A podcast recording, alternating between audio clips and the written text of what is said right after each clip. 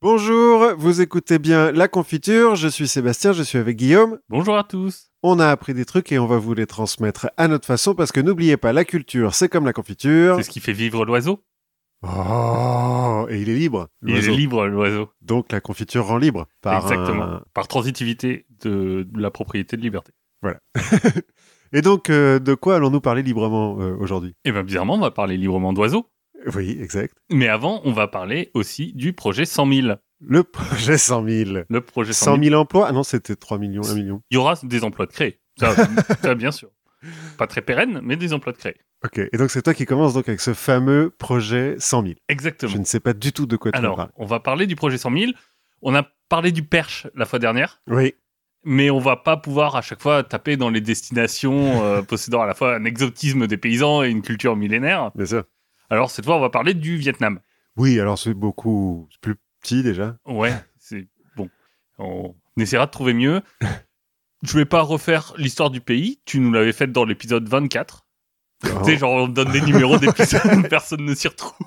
on s'en fout. Mais nous, on a Euh, un tableau Excel. on a, on a un Airtable pour trouver ça. C'est celui qui s'appelle le Ninive et Annam, où on parlait donc de Ho Chi Minh et des Assyriens. Parce que donc l'Anam était le nom du Vietnam à une époque. Exactement. Et là, on va se concentrer sur une période précise de l'histoire du Vietnam, la période de 66 à 71. Une période paisible en plus, si je ça, me souviens. Effectivement, c'est pas la meilleure période dans l'histoire du pays. Bon, pour faire court, on est en plein conflit entre Sud-Vietnam et Nord-Vietnam. Euh, le Sud étant en train de perdre, ils font appel aux États-Unis pour contrer la menace communiste, ce que les États-Unis font volontiers. Oui, j'aime bien. Mais Mm. pour aider, bah, on, on envoie des hommes. Et C'est- ah, maintenant, on envoie des missiles et des drones. bon, bah, voilà, on a perdu un peu de poésie dans la guerre. ça doit être ça. Mais alors, ils viennent d'où ces hommes? Ce que veulent évidemment les chefs de guerre, les généraux, les gens à galon, bah, c'est des guerriers qui sont prêts à se battre. Bah oui, des vikings, quoi. Ouais, mais des gens qui sont là pour donner le meilleur d'eux-mêmes, qui sont volontaires, euh, bref, des, des gens qui font faire de l'armée leur métier. Mhm. Des volontaires qui sont attirés par l'aventure dans un pays lointain ou par le fait de devenir des hommes, parce que c'est comme ça aussi qu'on vendait l'armée à ce moment-là, aux Ah États-Unis. ouais, ouais, genre, ça va te faire de toi un homme. Ouais, un peu masculiniste, quoi. Exactement. Ça marche un peu, hein, ils sont des dizaines de milliers d'hommes à avoir répondu à l'appel du drapeau, et 11 000 femmes, qu'il faudrait pas oublier. On parlera pas d'elles aujourd'hui, mais Désolé. si- non, bah heureusement, enfin d'un autre côté heureusement pour elles, parce que donc on va pas parler d'elles, mais elles se sont beaucoup engagées en tant qu'infirmières, ça. Donc 11 000 sur les 2 700 000 soldats, je crois, qui ont servi au Vietnam Américain américain. 2 700 000 En tout, Euh, c'est-à-dire le nombre de gens qui sont passés par le Vietnam. Ouais, mais c'est énorme quand même. Ben, on verra pourquoi. Donc il y a plein de volontaires qui s'engagent, mais malheureusement, ça ne suffit pas. Mhm. Et dès 1964, on va devoir faire face à une- un engagement de troupes beaucoup, beaucoup plus gros à ce moment-là dans la guerre du Vietnam. hein. On rentre dans la seconde phase, le- celle où c'est vraiment les États-Unis qui se battent. Mhm. On va avoir recours à la conscription. Un truc toujours sympa. un point qui est important de comprendre, c'est que aujourd'hui, il y a des gens qui soutiennent que la guerre du Vietnam était une guerre populaire aux États-Unis. Mhm. Alors, on- peut en débattre, mais leur argument, c'est qu'il y avait beaucoup plus de volontaires dans l'armée que de conscrits. Ouais. Mhm. Alors, c'est vrai. Ah ouais? Oui, c'est vrai. Je crois que c'est 70-30, quelque chose comme ça. Sauf que la réalité n'est pas aussi simple. Mhm. D'abord, comment ça fonctionne? La conscription, c'est simple. On va faire un tirage au sort. Ah ouais, donc euh, c'est la conscription à l'ancienne, quoi. euh. Alors, c'est un- la construction à l'ancienne, c'est-à-dire que on va prendre un gros truc, ça a passé à la télé, je crois, ou à la radio, un sort de grand saladier du loto. Dedans, on a 366 boules, Mhm. et on va les tirer au sort pour que chaque jour de l'année ait un numéro. Par exemple, en 69, le 001, c'était le 14 septembre. Ok. Pour le début de l'année 69, les premiers à être appelés sous les drapeaux, c'était les gens nés le 14 septembre. Et qui avait plus de 18 ans, je suppose, quand et même. qui avait entre, entre euh, 18 et 26 ans. Ouais. Si tu veux, le 15 septembre, en revanche, c'était le numéro 112.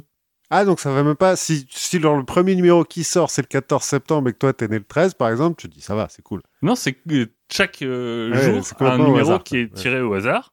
Et ensuite, donc, les gens sont appelés dans l'ordre de leur jour de naissance, Mhm. jusqu'à ce que tu aies rempli les quotas de gens qu'il faut.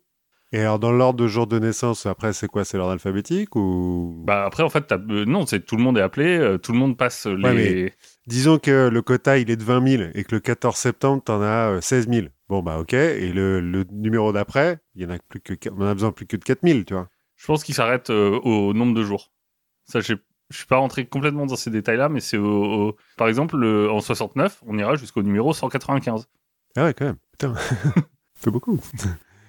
Bref, une fois que le tirage au sort donc est réalisé, tu sais à peu près quelles sont tes chances euh, d'aller te friter contre les Viet Cong. Mhm.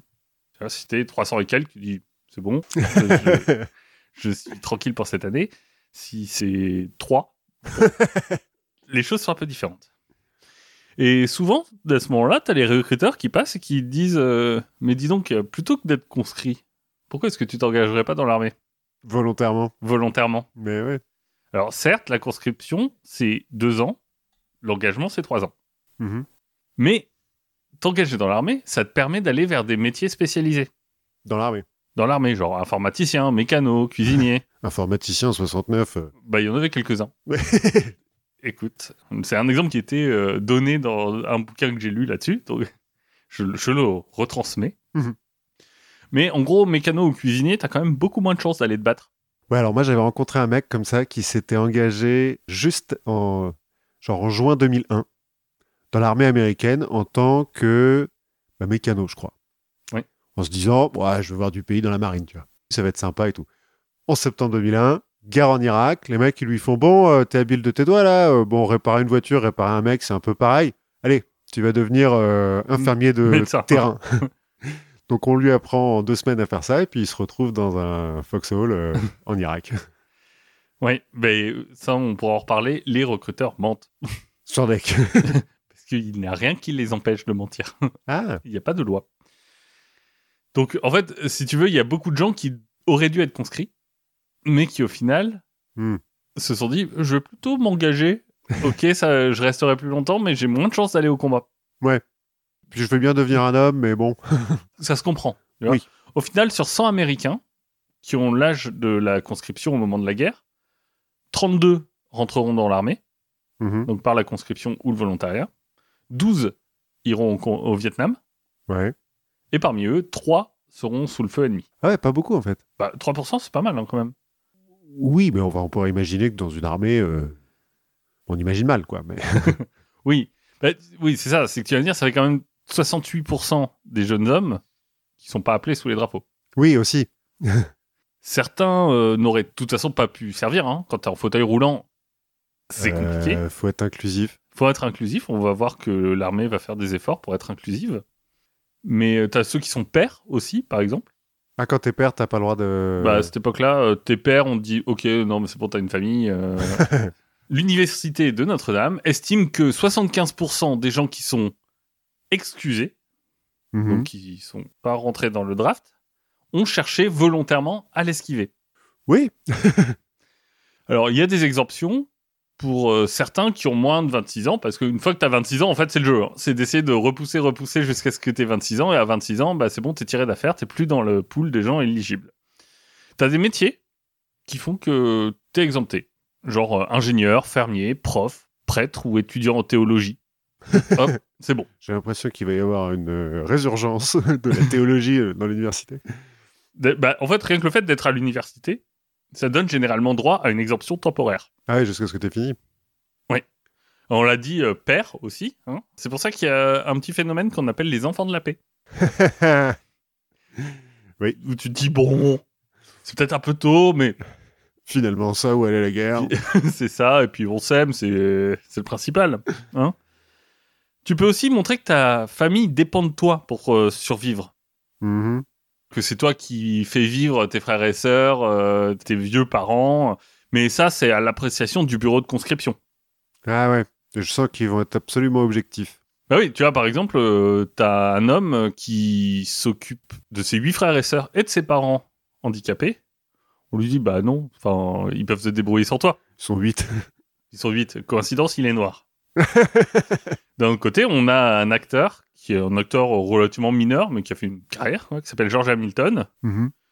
qui lui bah, ne pourra pas aller à la guerre parce qu'il doit s'occuper de sa mère, qui est toute seule dans son manoir avec un salaire de 200 000 dollars pour survivre. C'est peu dans un manoir. Parce que ça coûte cher. Bah, hein, 200 000 dollars en 66 surtout. Ouais, c'est pas facile. Voilà. Ça donne une petite idée aussi du, du système. Et puis, bah, il y a tous ceux qui pouvaient pas rentrer dans l'armée parce qu'ils avaient un mot du médecin, oui, ou un problème de moelle osseuse, par exemple. Ou... par exemple. en général, avoir un mot, c'est tout ce qui comptait. Ah, bah, quel que soit ce que. Bah, en fait, à partir du moment où tu as un mot du médecin qui dit il peut pas se battre, le truc, c'est que on était à des moments où on avait tellement, on va parler des chiffres après, mais tellement de gens à faire rentrer Mhm. que bah, les centres, en fait, ils n'ont pas le temps de faire des vérifications sur chaque cas. Et, ok, t'as un mot, c'est bon. Hein, c'est euh, le cas de Trump, Mhm. qui euh, avait des excroissances euh, osseuses dans les pieds. Ce qui est un signe de consanguinité. Voilà, voilà. mais tu vois, par exemple, exempté pour raison médicale, t'as notamment Joe Namath, qui est le quarterback star de foot américain à l'époque, parce qu'il a de nombreuses blessures au genou. Une flèche, notamment. Bon, ça l'empêche pas de continuer dans la NFL, hein. oui, mais c'est pas Mais pareil. mais c'est pas pareil. Voilà, c'est pas pareil. Tu peux aussi essayer de te faire euh, réformer en arrivant au centre euh, d'incorporation. Mhm. Tu arrives dans un centre d'incorporation, tu vas passer des examens, par exemple, pour des raisons médicales. On a le cas, moi j'ai lu le cas d'un étudiant qui euh, s'est mis, par exemple, à manger trois pizzas XL par jour pendant six mois. Et donc, qui est arrivé un peu en surpoids. Voilà, et puis on lui dit, bah monsieur, vous êtes au-dessus de la limite de poids, donc vous pourrez pas. Oh merde Oh zut alors Oh, Zut alors Moi qui avais pris des forces. T'as des gens qui se piquaient les bras, en fait, pour faire croire qu'ils étaient addicts à l'héroïne. C'est pas con. Et George- des gens qui se sont mis à l'héroïne. Alors, George Bush lui-même dit que s'il a fait son service, alors dans la garde nationale du Texas, hein, euh, Ouais, donc- Tu n'as pas dû voir beaucoup ouais, de... non, très loin du très loin du feu, mais il a dit que s'il l'avait fait, c'est parce que il avait pas eu le courage de se faire éclater les tympans en tirant au fusil pour être réformé. Il y a peut-être plus simple quand même. Ouais, par exemple, un appareil dentaire. Ah ouais. Alors, ça coûte un peu cher à l'époque. C'était 1000 ou 2000 dollars, donc c'est un, un équivalent de, de 10-15 000 euros. Mais, appareil dentaire, c'est bon. Tu vas pas faire la guerre, et puis t'as les dents droites après. Donc finalement, Voilà, bon, t'en as euh, certains qui finalement s'enfuiront au Canada, qui seront amnistiés euh, quelques années plus tard, ou qui deviendront objecteurs de conscience. Mhm. Donc on va aller en général les cantonner à des rôles médicaux. Ah, je crois que les objecteurs de conscience, on les mettait en prison. Alors ça dépend. Parfois on te met dans l'armée dans un rôle non combattant, Mhm. mais si tu refuses, refuses, on te met en prison.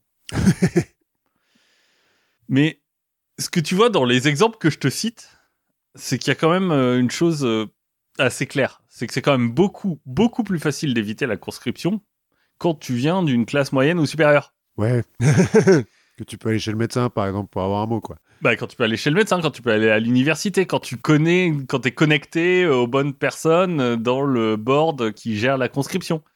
Quand tu connais les règles, bêtement, de la Et construction. voilà, quand tu es, juste euh, capable de comprendre les règles et de comprendre euh, dans quel cas tu peux rentrer. La guerre du Vietnam, c'est quand même un peu une guerre de riches qui est combattue par des pauvres. Bon, comme souvent, tu veux me dire. Alors oui, alors il y a des exceptions hein, quand même. oui, c'est vrai qu'au Moyen-Âge, à la limite, les chevaliers sont riches. Enfin, la plupart. Oui. Non mais je veux dire, même là, dans la guerre du Vietnam, il y a des exceptions. hein. Il y a des gens de la classe moyenne, classe supérieure, qui vont rentrer. Des gens qui euh, se disent, euh, bah finalement, euh, faire la guerre, c'est aussi un bon moyen d'avoir une carrière politique derrière. Enfin, Ouais. ou en tout cas, ce sera peut-être difficile d'avoir une carrière politique si j'ai pas fait la guerre. Euh, Bill, Lis- Clin- Bill Clinton, euh, Dick Cheney, euh, Donald Trump. Bon. Mais John Kerry, par exemple, a été au Vietnam.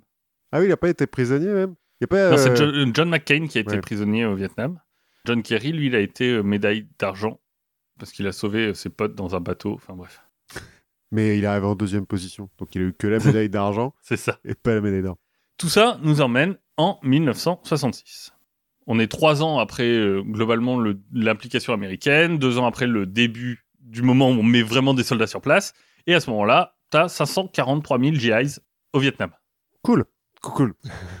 Alors ça peut paraître beaucoup, mais on va mettre ça en perspective. À l'époque, t'as 27 millions de jeunes hommes qui sont dans l'âge de la conscription. Ouais, mais enfin, une armée de 500 000 hommes, euh, c'est beaucoup, quoi. Ouais, mais 27 millions pour avoir 500 000 hommes, tu dis on peut s'en sortir. Ouais, ouais, ouais. Sauf que le Pentagone a pris une décision qui dit que au bout d'un an au Vietnam, t'es rapatrié aux États-Unis. Et après, c'est toi qui décides si tu veux y retourner ou non. Mhm. Souvent, c'est ou non. Ouais. Ce que ça veut dire, c'est que bah, tu vas devoir avoir beaucoup, beaucoup de gens parce que tu vas avoir une grosse rotation en fait. Ouais, ouais. C'est plus 543 000 hommes que tu mets Au Vietnam, et après tu as la logistique et tout ça, mais c'est plutôt bah, 543 000 hommes que tu mets tous les ans. Ce qui change un peu les choses. Et euh, donc, ça veut dire que si tu comptes en plus les non-combattants, Parce que les 543 000, là, c'est des combattants. c'est l'ensemble des soldats. Mais si tu comptes en plus dans tes 27 millions les réformés, les, ceux qui sont Ah oui. les rôles non combattants euh, dans l'armée, plus tous les gens qui sont soit dans l'armée de réserve, soit dans la garde nationale, qui est un peu l'équivalent de l'armée de réserve, mais au niveau des États, ben, à un moment, les volontaires et la conscription, ça devient compliqué. La bête réclame son dû. Johnson, donc président à l'époque, est face à un choix. En gros, il pourrait mobiliser cette réserve ou arrêter les euh, délais de grâce qu'on donne aux universitaires, par exemple. ouais.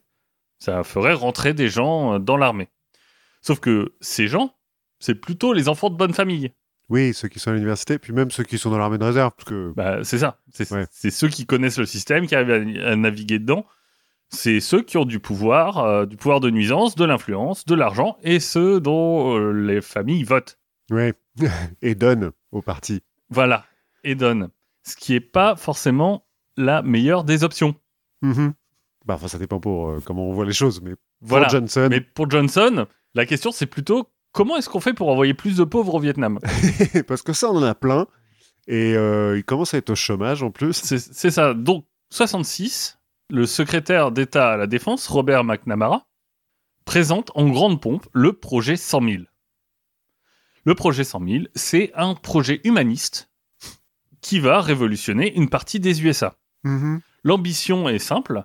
On va trouver chaque année 100 000 hommes, les hommes des nouveaux standards, comme on les appelle, puisque c'est des hommes qui n'avaient jusque-là pas le niveau pour rentrer dans l'armée, mais on ne veut pas les laisser au bord du chemin, et donc on va les incorporer pour les réhabiliter et pour euh, leur permettre de progresser.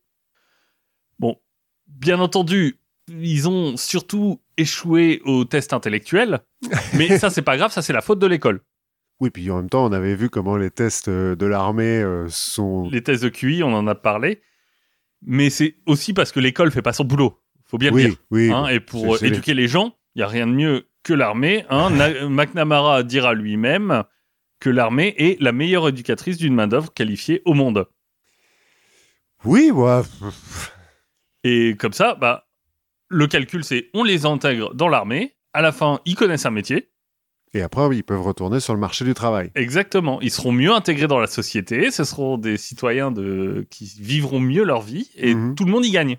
Est-ce qu'on a, en- on a encore, et à cette époque, le, le truc, euh, si tu t'engages volontairement, après on te paye tes études Comme Oui. pendant la Deuxième Guerre Je crois. Je, je crois. Parce que Bah, la Deuxième c'est- Guerre mondiale, il y a eu ça. Je Ouais, sais que ça, ça existe toujours. Oui. euh, le, le mec- le GI Bill. Je pense, je suis pas sûr que ça se soit arrêté. Mais bon, de toute façon, c'est pas pour eux. C'est pas pour ça qu'on les engage. Non, mais on va pouvoir les éduquer et en plus, on va pouvoir le faire mieux que l'école. Oui. Comment? Bah, Grâce à la technologie, au fleuron de la technologie, les cassettes vidéo. Tout le monde sait que c'est comme ça qu'on apprend le mieux. Devant la télé. Écoute, euh, Voilà. j'ai appris plein de trucs devant la télé. Alors, il n'est peut-être pas si cynique que ça, hein, parce que il semblerait que l'idée d'utiliser l'armée pour aider une partie de la population à apprendre un métier, mais aussi apprendre, euh, par exemple, à se laver tous les jours ou à obéir aux ordres. Alors on verra que euh, se laver tous les jours, là, c'est vraiment un argument hyper raciste parce que en fait, c'est un instinct primaire de se laver. Oui, mais t'as aussi des gens qui ont des petits problèmes sociaux, psychologiques, oui. ou, ou même d'éducation basique, euh, qui ont du mal à intégrer ce genre de choses.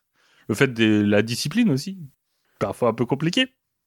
Mais c'est pas, tu vois, c'est pas une idée qui est tout à fait neuve. Et McNamara, lui, voulait le faire dès 1964. Mhm. En gros, en ciblant un peu deux types de catégories les catégories noires urbaines et blanches rurales. Ouais, donc euh, les pauvres euh, Voilà, les non éduqués. voilà, exactement. Mais à ce moment-là, les généraux sont, euh, comment dire, pas très très très chauds. Je peux comprendre. Hein, ils lui disent très vite qu'il veut créer une armée de crétins. D'ailleurs, les hommes du projet 100 000 seront euh, très vite renommés les crétins de McNamara. Cool. Bonne ambiance. Ouais, ouais, ouais. Et eux, les généraux, ils se disent, mais en fait, euh, c'est peut-être mieux de d'aller à la guerre avec un peu moins d'hommes mais des gens qualifiés. Bah, c'est une technique, quoi. Tu vois, c'est toujours est-ce que tu mets beaucoup de soldats un peu cons ou peu de soldats euh, entraînés, quoi. C'est 300, finalement. Et à ce moment-là, ils arrivent à repousser les choses, mais en 66, ils doivent un peu se rendre à l'évidence. Ils ont besoin d'hommes. ouais. Et donc, bon. Ce qui fait que sur le, la durée de vie du projet 100 000, qui vivra de 66 à 71, 5 ans, quand même, ouais. 354 000 hommes profiteront de l'opportunité. Cool. Alors, qu'est-ce que ça change en pratique, ce projet 100 000 C'est-à-dire que, avant d'être envoyés en camp d'entraînement, les appelés vont passer un test qui va servir à déterminer s'ils ont le niveau nécessaire pour apprendre les bases du bon soldat. Ouais, mais donc un test moins dur que celui d'avant, quoi. Non, tout le monde passe le même test, Ouais. de toute façon. Avec euh, des questions du genre, euh, bah, Bob veut acheter une brouette, il a 5 dollars, et il lui manque 5 dollars, combien coûte la brouette? Voilà. Ça donne une sorte de mesure du QI. Bon, on a déjà tout le bien qu'on pensait euh, sur Ouais. le, la mesure du QI, et en tout cas la mesure du QI dans un contexte militaire. Ouais, ouais, ouais. Il y a encore euh, les trucs où, euh, pour les noirs, c'est qu'avec des images. Non, là, Non, là, là. là, c'est fini. là, on, on est plus pendant la Première Guerre mondiale. T'as 100 questions comme ça auxquelles il faut répondre le plus vite possible. Et ça va donner un classement en 5 catégories. mhm.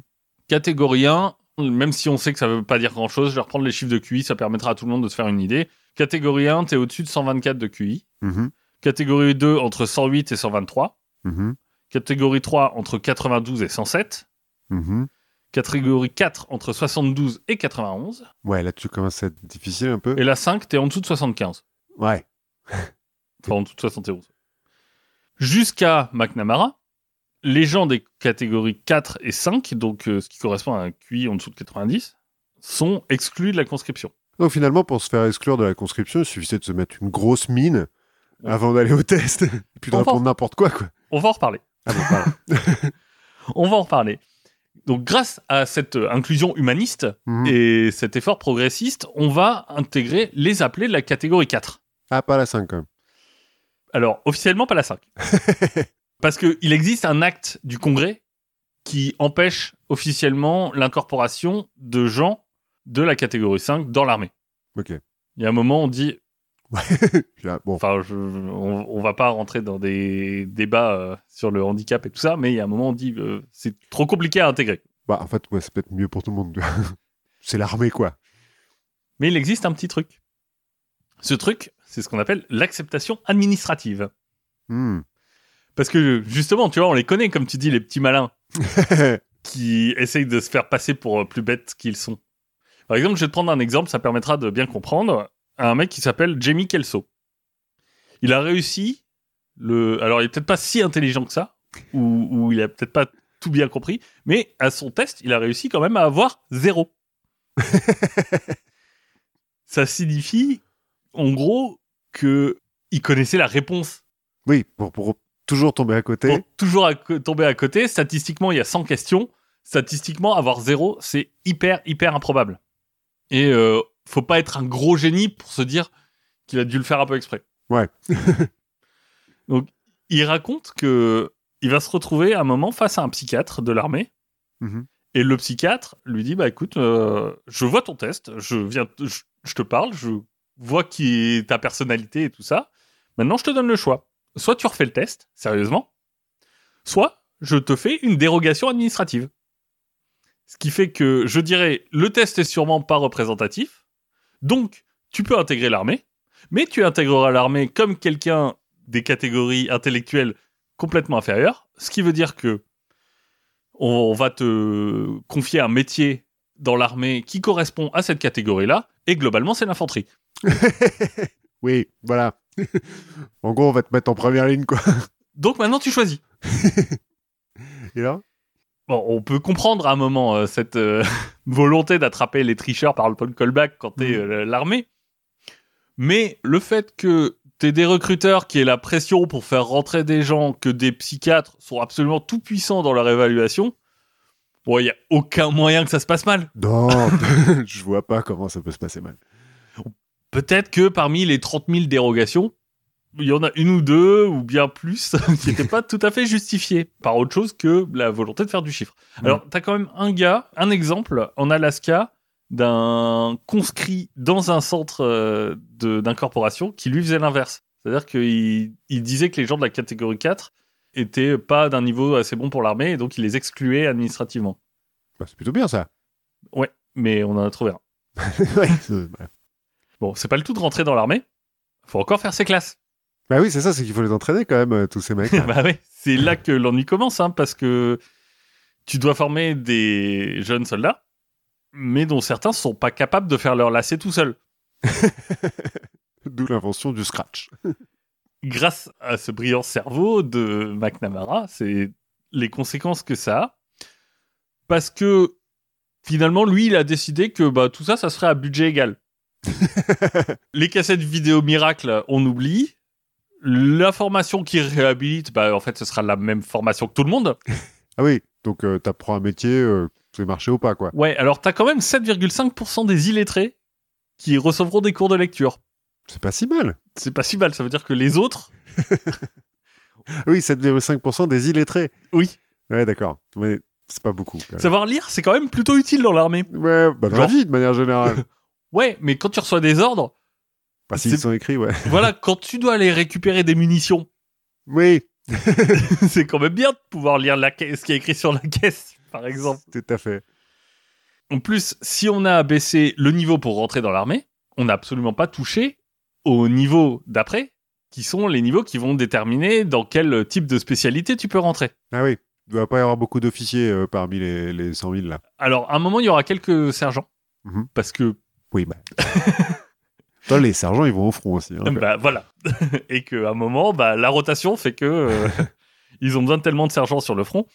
Mais sinon, pour les autres, les mécanos, les trucs comme ça, bah non, en fait. Oui, bah, oui, oui. Il faut atteindre un certain niveau pour pouvoir rentrer dans l'école. Bah ouais. Et en plus, c'est fait aussi parce que les officiers bah, les considèrent un peu comme inentraînables. Tu vois, on se dit, ces mecs-là, ils sont pas capables de faire autre chose que des tâches physiques. Mhm. bon, euh, c'est vrai que t'en as une bonne partie qui sait pas conduire, qui a des difficultés à juste comprendre où ils doivent aller, même effectuer des tâches très basiques. Ouais. Ouais, bah en même temps, euh, regarde Forrest Gump, ça marche bien. Ben ouais, mais c'est c'est vraiment, t'envoies des, des gens qui ont euh, le- l'intellect euh, d'enfants de 10 ans au front. Ouais, ouais. Parce qu'en en fait, il y a que là où tu peux les Oui. envoyer. Donc la plupart se retrouvent au cœur des combats les plus brutaux, ce qui fait que parmi eux, 5500 vont trouver la mort. Ouais.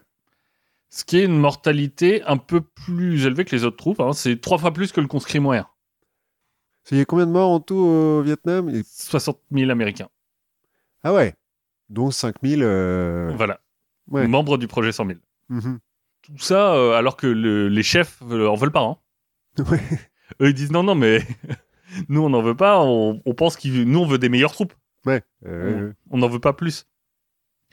Tu vois, sur le terrain, ça fait que tu as un chef de section, par exemple, qui va raconter que en deux jours d'opération de combat, grâce à quatre de ces crétins, comme il les appelle, il n'a pas croisé un seul ennemi, mais il a subi trois morts, dix blessés et perdu trois véhicules.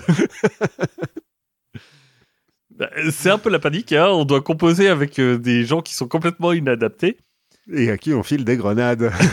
Par exemple, alors j'ai vu notamment un, un mec qui était socialement pas très adapté et qui s'amusait à faire peur à, aux autres membres de l'escouade qui le l'asticotaient un petit peu. Mhm. Parce que bon, dans l'armée, on peut comprendre que ces mecs-là étaient pas forcément euh, les mieux traités. Et qui s'amusait à lancer des grenades au milieu des groupes de... de- Il l'a fait trois fois, la quatrième, il a oublié de, de la désarmer. Voilà, voilà. Ou peut-être qu'il l'a fait exprès, remarque. En plus, à l'armée, à ce moment-là, t'as une sorte de dicton qui dit il y a deux types de soldats, les rapides et les morts. Oui, bah, c'est, il n'y a pas de vieux soldats, il y a des, des bons soldats. Non, mais c'est surtout que ce qui est- un- ça revient un peu à ce qu'on a raconté la dernière fois, et puis un peu de temps en temps sur notre cerveau, mais en gros, tes chances de survie, c'est euh, surtout grâce à ton cerveau et son rôle dans la- sa capacité à détecter le danger. Mhm. Hein, en temps de guerre, c'est euh, souvent la vitesse de réaction qui fait la différence entre la vie et la mort. T'as la peur qui va se rajouter par-dessus, qui est pas très très bonne pour les réflexes? Pas toujours. Alors t'imagines quelqu'un qui a déjà un peu de mal à la base et qui en plus, en général, a du mal à gérer le stress? Oui. Ça- Tu lui tires dessus dans la jungle. tu l'envoies dans la jungle. Donc on va s'adapter euh, à ces soldats hors normes plutôt que de prendre des risques avec les gens de la classe moyenne. Ça donne des situations comme celle que j'ai lu racontée par un capitaine des Marines. Donc c'est euh, une escouade qui va se positionner pour une embuscade. Mais un des soldats du projet 100 000 a envie de pisser. Donc il part pisser, il revient, sauf que il a oublié le mot de passe et il rentre en plein dans la zone d'embuscade et il se fait tuer par son escouade. Alors bon, on en rigole pour euh, évacuer toute l'horreur de la situation, Mais, mais c'est très con. mais c'est vraiment ce genre de truc qu'on a. Et en plus, enfin, ce qu'il faut voir, c'est qu'ils constituent pas un danger que pour eux-mêmes, Ah oui, pour leur. mais euh, pour, Pour les les autres soldats aussi. J'ai lu l'anecdote d'un membre du projet qui voit arriver dans son camp un officier qui était apprécié de tout le monde, qui rentre au camp. Il lui crie de s'arrêter, et au lieu de, lui, de commencer dans la procédure d'identification, lui demandant ses papiers et tout ça, on sait pas trop pourquoi, juste il l'abat. Parce qu'il sait pas quoi faire. Mais il a une arme. Et il a une arme. Et des accidents comme ça, mais t'en retrouves un paquet, quoi. Euh, bah oui, en même temps. Faut pas donner des armes à tout le monde. Hein. bah, ouais. euh, Surtout des armes à feu, en fait, parce que bon. bah ouais, pour aggraver le tableau encore, ce qu'il faut bien se dire, qui est peut-être dur à comprendre, c'est que la guerre, bah, on- personne n'est vraiment adapté à la guerre. Ouais, non. C'est-à-dire quand t'arrives que t'as jamais vécu ça, qu'on te met sur un champ de bataille, bah c'est euh, c'est- c'est pas la meilleure position de ta vie, quoi. On estime que 43% des soldats tués le sont dans les trois, leurs trois premiers mois. Ouais. Alors qu'il reste un an, tu vois, pour donner. euh. Donc euh, là encore, le la survie, c'est aussi apprendre, comprendre le- la guerre, et c'est en fait en apprenant et en t'adaptant, en comprenant qu'il faut pas parler trop fort, euh, qu'il faut faire attention à tel ou tel signe dans la jungle, que euh, bah, finalement t'arrives à survivre. Là aussi, bah, Ouais, quand t'as du mal à comprendre de base. quand t'as du mal à comprendre de base, tes chances, elles diminuent beaucoup. Alors, qu'est-ce qu'on fait avec eux? En fait, t'as vraiment deux approches. Euh, et c'est illustré un peu par la, la méthode qu'on appelle les walking points. Mhm. Le walking point, c'est le soldat qui marche devant le reste de l'escouade. Ouais. Donc c'est celui qui risque de déclencher les pièges. c'est celui qui est le premier à tomber dans une embuscade. C'est euh, celui qui est un peu une cible rêvée pour les snipers. Ouais. À tel point que ça arrive aussi que le walking point ce soit un civil vietnamien euh, qui a des flingues braquées sur lui dans son dos. Je peux comprendre que dans une escouade, personne n'a envie de l'être, quoi. Mais certaines escouades vont prendre l'habitude de prendre les gens du projet 100 000 pour les mettre devant. Ouais. En se disant, vaut mieux lui qu'un de nous. Ouais. bah, ouais. Au contraire, et en fait, c'est vraiment le, le truc qui va illustrer un peu le, la position des soldats par rapport à ces gens-là. Et au contraire, t'en as d'autres qui disent non, non, non, toi tu restes au milieu, tu fais rien. tu fais rien, je vais aller devant, écoute, parce que je, je pense qu'on a plus de chances de survivre, même si moi je m'expose plus, de plus de chances de pas déclencher des pièges, des trucs Ouais, comme ouais. ça. Donc t'as vraiment ces, euh, ces deux aspects, t'en as qui vont être très protecteurs, mais t'as une grande partie de la population qui Qui les sacrifie, quoi. Bah euh, ouais, mais en même temps, t'es, enfin, t'es dans une situation où tu joues ta vie tous les jours. Ouais, en plus, c'est une, une guerre asymétrique, euh, plus ou moins, Ouais. la guerre du Vietnam. Enfin, c'est pas des grandes batailles euh, rangées Non. avec des tranchées, etc. En plus de ça, bah faut bien voir que euh, c'est, enfin, c'est un- pas forcément le l'environnement le plus subtil et le plus ben- bienveillant qui soit, hein, le l'armée, enfin le front ou le camp d'entraînement. Donc, on peut imaginer les moqueries.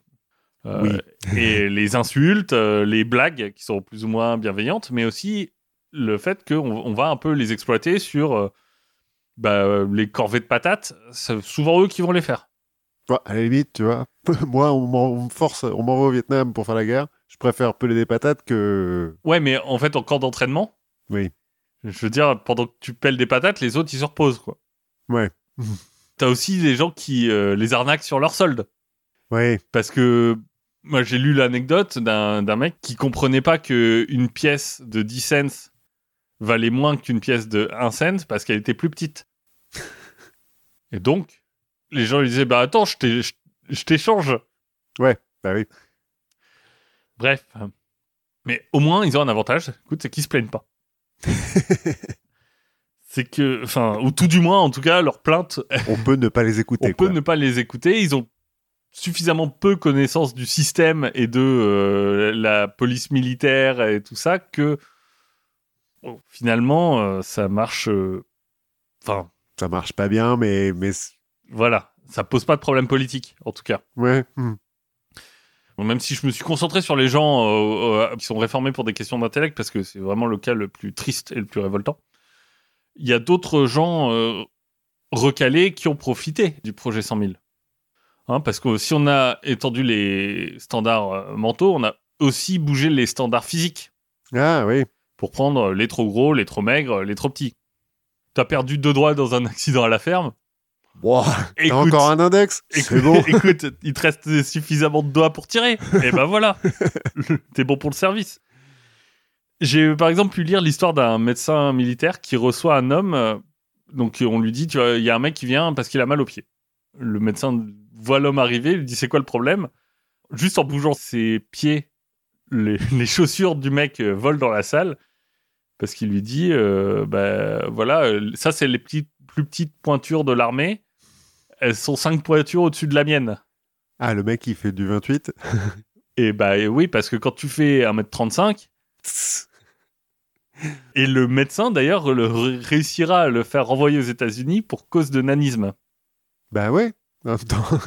D'ailleurs- Et d'ailleurs, ce qui, ce qui est euh, cocasse, on va dire, c'est que comme il n'a pas été détecté nain pendant le process de recrutement, et qu'on le détecte là, là euh, dans l'armée, bah, en fait, c'est une maladie professionnelle. Ah, donc en fait, tu s'en tires mieux, quoi. Voilà, il a attrapé le nanisme à l'armée. Ce qui fait il qu'il a- était grand, puis euh, Ce qui fait qu'il a le droit au... à une pension ou un truc, à quoi. une pension, euh, au service des vétérans affaires et tout ça. Quoi. Bah, ça, à la limite, tant mieux pour lui. Ouais, tant mieux pour lui. C'est pas le cas de beaucoup, hein, parce que, Ouais. comme on l'a dit, ils ont un peu du mal à comprendre euh, le système, et donc euh, quand l'armée va leur réclamer le laisser passer ça à 38 pour toucher des indemnités, Ouais. on se dit qu'il y aura quelques laissés pour compte. T'as une autre euh, restriction qui saute, c'est que, étrangement, l'armée a jamais été chaude chaude pour intégrer les criminels dans ses rangs. Ouais, c'est ce que j'allais dire. Les criminels, les psychopathes, les trucs comme ça. Bon, quand t'es désespéré. Oui. Et là encore, on va baisser les exigences. On va avoir aussi beaucoup de juges qui vont dire, bah écoute, t'es coupable, maintenant, soit je te condamne à la prison, soit tu vas faire l'armée. Choisi. Choisis. Et tout ça, ça va avoir un impact sur l'armée qui est pas terrible, terrible. Ouais, je me doute.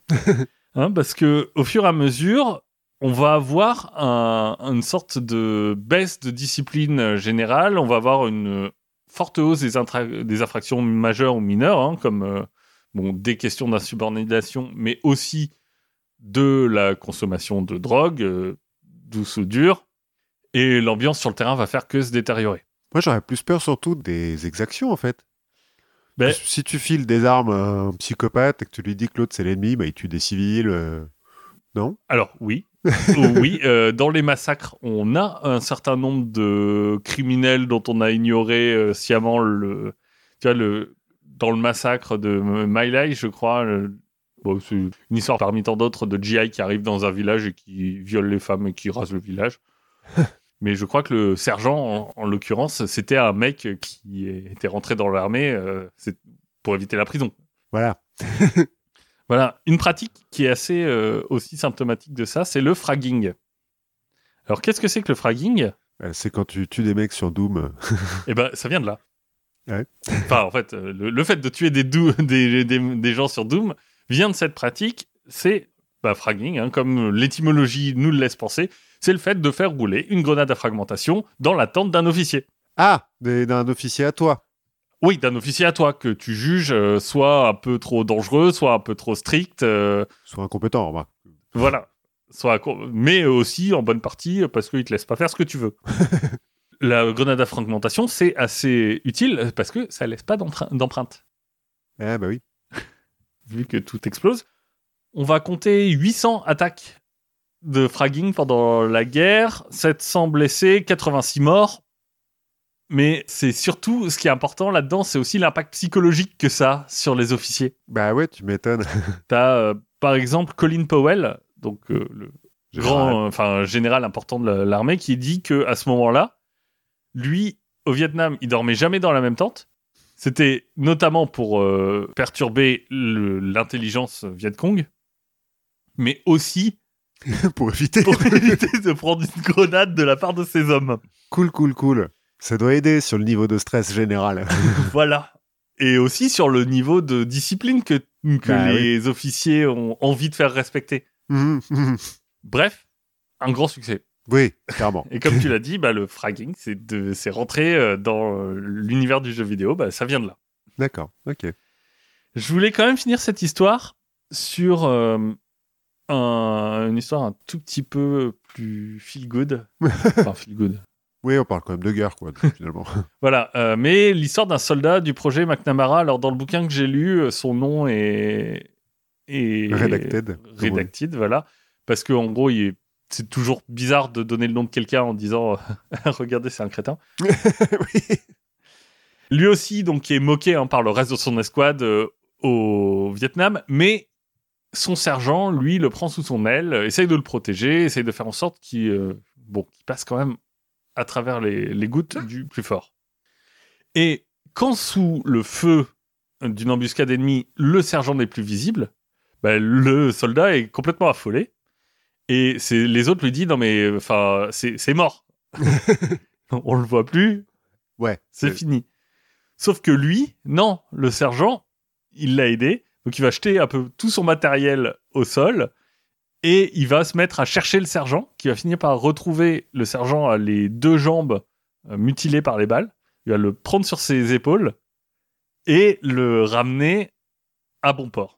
C'est le scénario de Forrest Gump, ça, quand même. Un petit peu. un petit peu. Il aura pour ça l'étoile d'argent, euh, la Silver Star, comme on disait. C'est la troisième plus haute distinction atteignable au combat.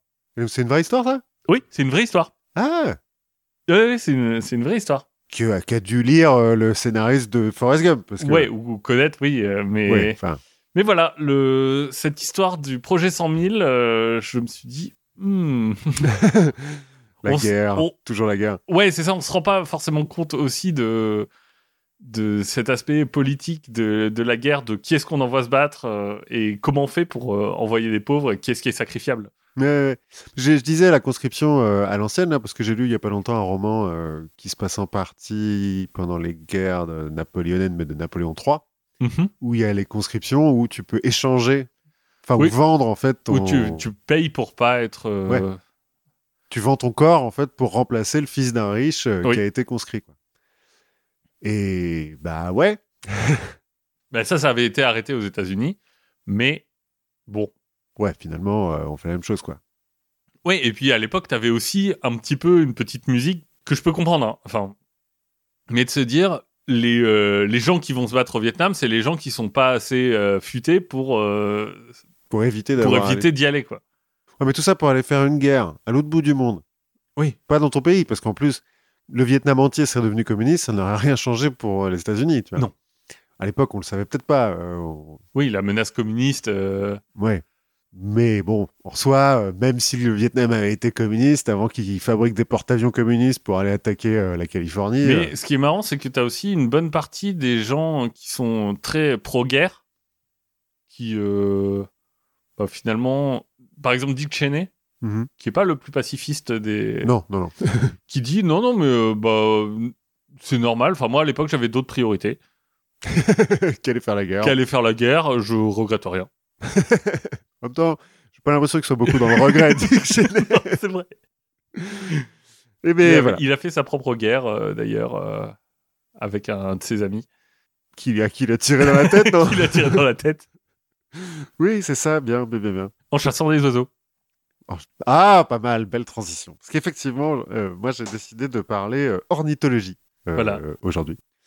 Parce que voilà, pourquoi pas. Alors bon, je te rassure, hein, puis je rassure un peu nos auditeurs, je fais pas encore partie de ces intrépides aventuriers de l'extrême qui passent leur week-end avec une paire de jumelles pour observer des oiseaux dans la campagne. Ou dans les parcs parisiens, en réclamant la sortie des chiens. Oui, c'est vrai que ça arrive. Alors, cela dit, ça m'arrive de prendre des vidéos d'oiseaux euh, au but de Chaumont quand je promène mon chien. Mais effectivement, les, les ornithologues et les propriétaires de chiens sont un peu en guerre.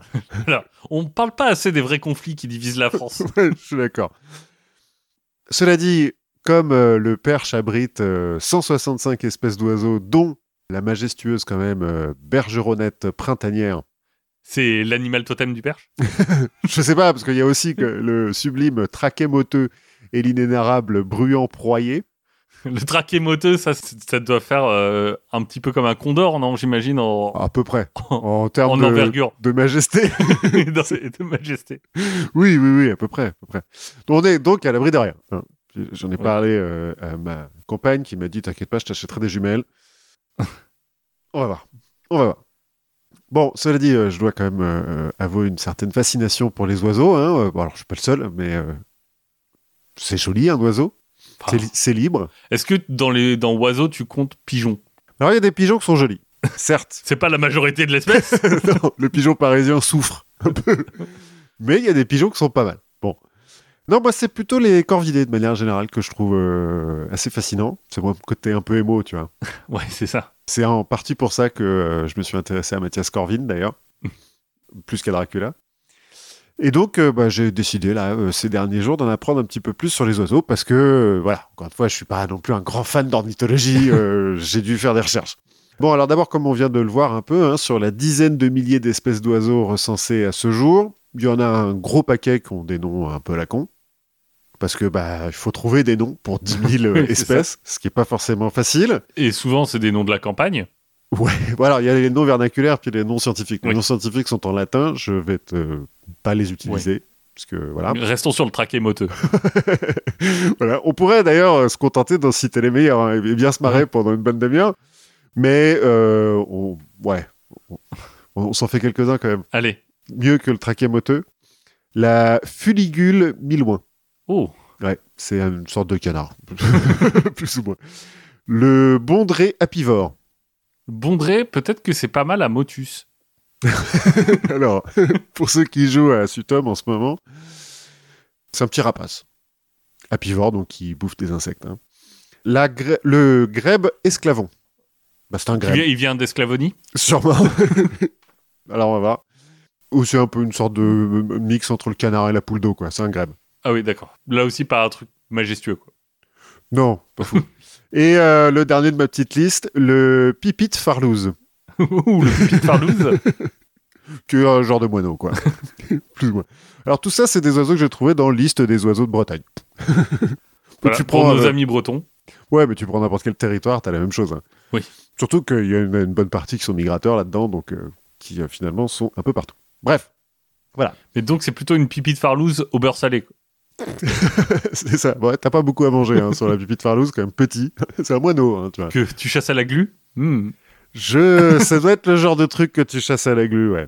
D'ailleurs, euh, je crois qu'ils sont menacés en Bretagne, les, les pipites farlouses. D'accord. Je sais plus pourquoi, mais enfin, c'est... Euh, eh bien, écoutez, euh, si vous vous dites euh, on a contribué au Patreon de Podcut, mais on a encore envie de faire du bien dans l'univers, l'association de sauvegarde de la pipi de Farlouse, on va essayer de vous trouver ses coordonnées. Alors, fais gaffe, hein, parce que avec les ornithologues, euh, on sait jamais. Bon, passons aux choses sérieuses, hein, si tu veux bien. On va arrêter de se moquer de l'imagination de, des ornithologues, breton. des Bretons. Finalement, euh, qui n'a jamais galéré pour trouver un nom de PJ euh, Dans un jeu de rôle, oui, Voilà, par exemple. jette la première pierre. Bon, maintenant qu'on connaît Ultrogot, euh, c'est plus facile. Bon, maintenant, il y a des générateurs, donc ça va plus vite. Mais ils n'avaient pas de générateur de nom d'oiseaux? Bah, il y en a plein qui sont vieux, hein, quand même, de ces noms d'oiseaux, là.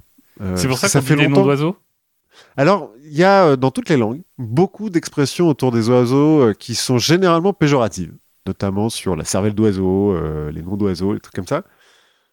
Bah parce qu'en fait, on est fasciné par les oiseaux depuis longtemps. hein, l'humanité, quand je dis on, l'humanité. hein. Au néolithique, Puis, par exemple. alors même avant, au paléolithique, Ouh, il y a déjà des ados rebelles euh, qui couvrent les murs de leurs cavernes de dessins d'oiseaux, des tags. des tags. Au néolithique, en Asie, on remarque que les faucons sont quand même vachement plus efficaces que nous pour chasser le lapin, et donc on apprivoise le faucon pour qu'il chasse à notre place. Ça, c'est il y a euh, 4000 ans, hein, ou- comme ça, c'est genre hyper longtemps. Un jour, on apprivoisera la loi. Mais pas maintenant, pas tout de suite, je pense. Et alors, la poule, c'est à peu près au même moment en Nouvelle-Guinée. Et du coup, on invente la poule domestique d'ailleurs, parce que on la transforme assez vite. Parce qu'avant, elle avait des dents et tout. euh, C'était un prédateur. Ah bah avant, la poule, c'était majestueux. tu vois, elle pouvait... Non, elle pouvait pas voler. mais- Après euh, le, le néolithique, enfin, ou pendant le néolithique, les oiseaux colonisent notre euh, imaginaire et apparaissent dans diverses euh, mythologies. hein. On peut parler des corbeaux d'Odin, dont je Mhm. n'ai pas noté le nom, mais enfin, vous les retrouverez. Le phénix, en Grèce. euh, dans les chevaliers du Zodiac. Voilà, le Garuda en Inde, qui est un, un des avatars de Vishnu. Enfin bon, c'est toujours un peu compliqué les, les dieux en Inde quand même, mais bon, Le serpent à plumes, c'est un oiseau? Bah, euh, on sait pas si c'est un serpent, c'est un reptile et donc pas un oiseau. Ça dépend s'il est homéo. Ouais, mais il y a des plumes quand même. Oui, mais alors les dinosaures à plumes ne Oui. sont pas des oiseaux, ce sont des dinosaures. Mais les oiseaux sont des dinosaures aussi. Enfin, des descendants. Des... Ouais, mais dans le classement, euh, dans les classements modernes, ils font partie des dinosaures. D'accord. Bon, et puis comme on commence déjà à picoler pas mal, hein, à l'époque, on se met à mélanger les oiseaux avec un peu tout et n'importe quoi, hein, ce qui nous donne euh, Horus, par exemple, avec la tête de faucon, euh, le Pégase, un cheval avec des ailes d'oiseau. euh. Ouais, je pense que physiologiquement, Pégase, Ouais, c'est sûr que ça marche. il n'y a pas de doute que ça marche. Y a pas de souci, les dragons. Bon, alors les dragons, est-ce que euh, c'est des reptiles ou des oiseaux Il n'y a pas beaucoup de dragons à plumes, bah, à part Quetzalcoatl, ouais, le serpent Ouais, à plumes. mais parce que ça existe. Enfin, des dragons. En tout cas, des reptiles ailés, ça existe. Alors, on a des fossiles de reptiles ailés, on a des fossiles de reptiles ailés à plumes, et on a des fossiles de reptiles à plumes pas ailés. En pratique, euh, les oiseaux. Et ont- des fossiles de reptiles pas à plumes et pas ailés, mais ça, on s'en fout, c'est des lézards. c'est des lézards, donc on s'en tape. Non, non, mais euh, le... les oiseaux seraient les descendants plus que des ptérodactyles, donc les, Oui. les dinosaures ailés seraient plus les descendants des raptors et des tyrannosaures, par exemple. Oui. Où on retrouve euh, bah, les grandes pattes arrière, euh, enfin la même forme plus ou moins. quoi. Ils ont plus les pattes avant ridicules. Bah, Parce ils ont ont transformé en ailes. Puisque les ailes sont des pattes hein, qui ont été transformées. hein. Dans l'Antiquité, euh, on se met à les observer un petit peu plus sérieusement et à décrire leur morphologie, euh, leur comportement. Euh, c'est le début de l'ornithologie. C'est pas une histoire avec la fondation de Rome? Alors, plus une louve à la fondation de Rome, mais il doit y avoir des oiseaux. Il y en a. Il n'y avait pas un moment des vols d'oiseaux qui permettent, Ah bah, dans- pour les oracles, euh, Ouais, ouais, dans la, dans la culture romaine, sinistra, euh, c'est si les oiseaux vont vers la gauche. D'ailleurs, c'est pour ça que certains oiseaux sont sinistres. des oiseaux de malheur. Les oiseaux de malheur, on y revient. Ça commence en Inde et en Chine d'abord, où euh, on décrit euh, des coucous, par exemple. Et notamment comment ils, Volent les nids. bah, ouais, ils pondent leurs œufs dans les nids qui sont pas à eux. Et puis on en fait des dessins. En Europe, c'est Aristote, plus ou moins le premier, qui lit en liste euh, 170 quand même, espèces différentes. Et qui les classe en groupes. On se met, euh, on commence à classer un petit peu euh, les animaux, on aime bien. Pline l'Ancien aussi va faire ça un peu plus tard. Et puis en, en dehors du pur intérêt scientifique hein, et du besoin un petit peu compulsif euh, de faire des listes, ça permet de trouver d'autres utilités aux oiseaux. C'est dans l'Antiquité qu'on découvre, qu'on invente le pigeon voyageur. Par exemple. D'accord. Le premier hum, témoignage qu'on a d'un pigeon voyageur, c'est pour euh, annoncer les vainqueurs des Jeux Olympiques. Bon, puis très vite, on les utilise dans l'armée, hein, parce que c'est surtout pour ça qu'on a besoin de transmettre des messages rapidement à l'époque. Après euh, l'Antiquité, on a d'autres esprits curieux hein, quand même qui s'intéressent aux oiseaux. On a Avicenne qui va, pareil, en faire un peu des listes. Euh, L'empereur Frédéric II, qui paraît-il était assez intellectuel. Oui, je sais plus où je l'ai croisé, mais Ben alors, euh, c'est quelle année? je sais plus. D'accord. 13e, je crois. Ok. Ouais, j'ai vu son nom passer, je sais plus si c'était Guillaume Tell ou. Peut-être, ouais, c'est peut-être dans, Ouais. dans ce truc-là. Enfin bon, Enfin bref, c'était pas un Habsbourg. non, c'était pas un sport. Léonard de Vinci s'est beaucoup intéressé aux oiseaux, a fait beaucoup de dessins d'oiseaux parce qu'il voulait comprendre comment ils volaient. Et puis, au XVIe siècle, on a un tournant pour euh, l'ornithologie grâce à une invention qui va bouleverser la discipline, Les jumelles le fusil.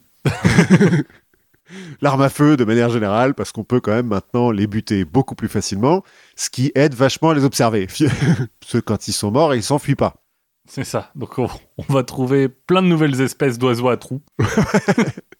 Non, mais on sait faire la différence entre le trou Et, euh, mais voilà, ça nous permet quand même de, de les disséquer aussi. Oui. Bon, effectivement, euh, la lunette, euh, la longue vue, euh, aide aussi à les observer dans leur milieu naturel, mais à l'époque, on est plus dans la dissection. Donc euh, finalement, bon, pratique qu'on puisse les tuer, quoi.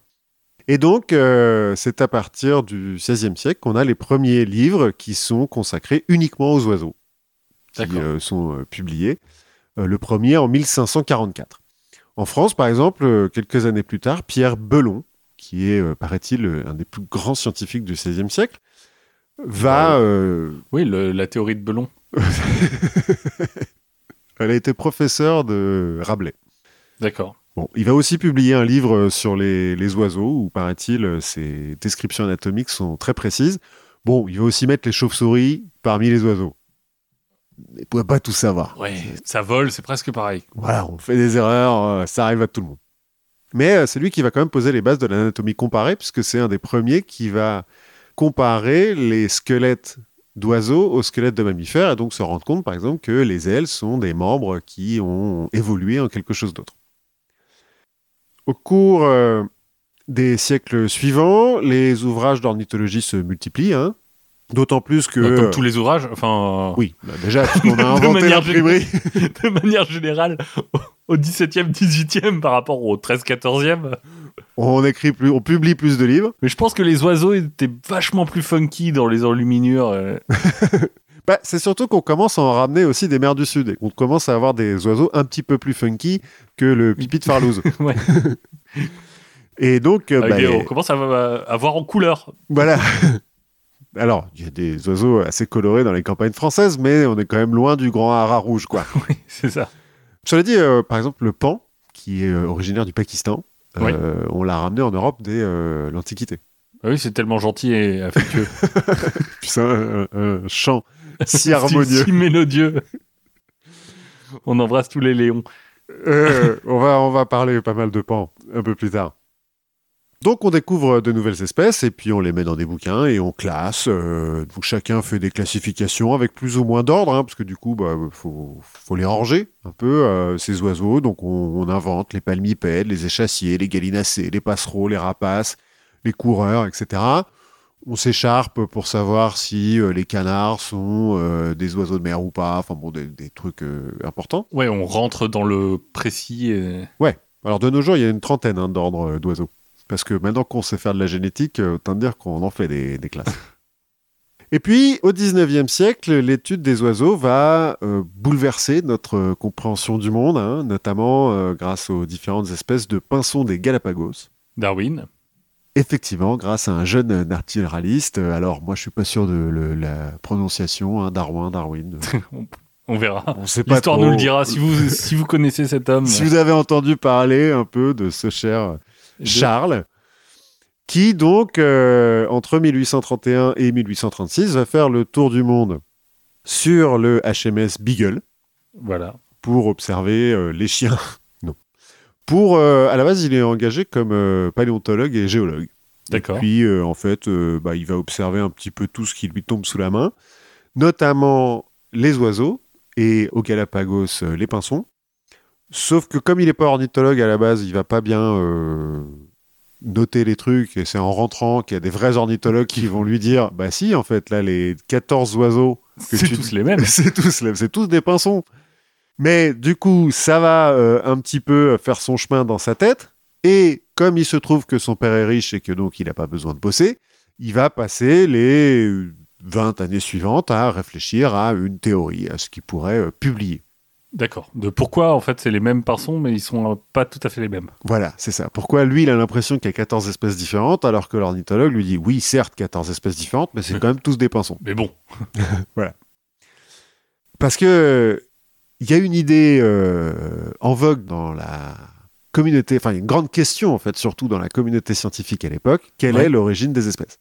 Ça, on sait pas. Bah, on cherche à l'époque. Parce que le mythe du scientifique génial qui révolutionne la science tout seul euh, en ayant une épiphanie un matin en pétant, bah, c'est un mythe quoi.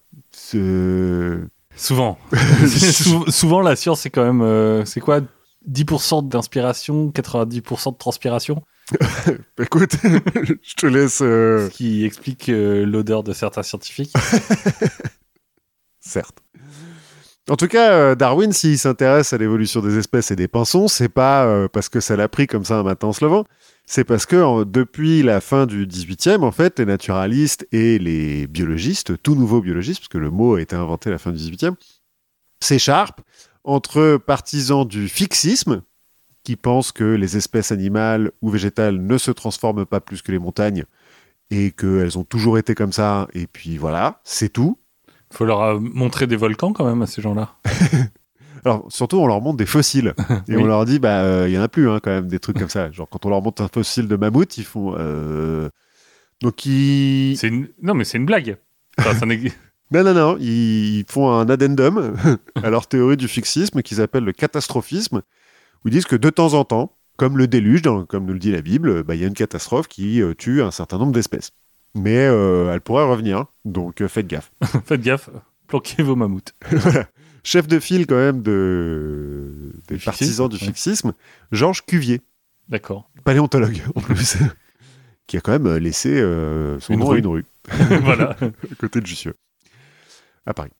Et dans l'autre camp, les partisans du transformisme, théorisé par Jean-Baptiste de Lamarck, qui est donc l'inventeur du mot biologiste, le premier biologiste, qui, eux, pensent que les individus d'une espèce s'adaptent au changement de leur environnement Mhm. en transmettant les caractères acquis à leur descendance. Donc en gros, euh, si leur environnement change, ils s'adaptent, ils, apprennent à euh, ch- chasser la mouche alors qu'avant ils mangeaient des vers, et puis euh, leur descendance, ils apprennent à leur descendance à chasser la mouche. Le propre grand-père de Charles Darwin, Erasmus Darwin, avait lui aussi exposé des idées euh, évolutionnistes puisqu'il était euh, transformiste. Et euh, consanguin.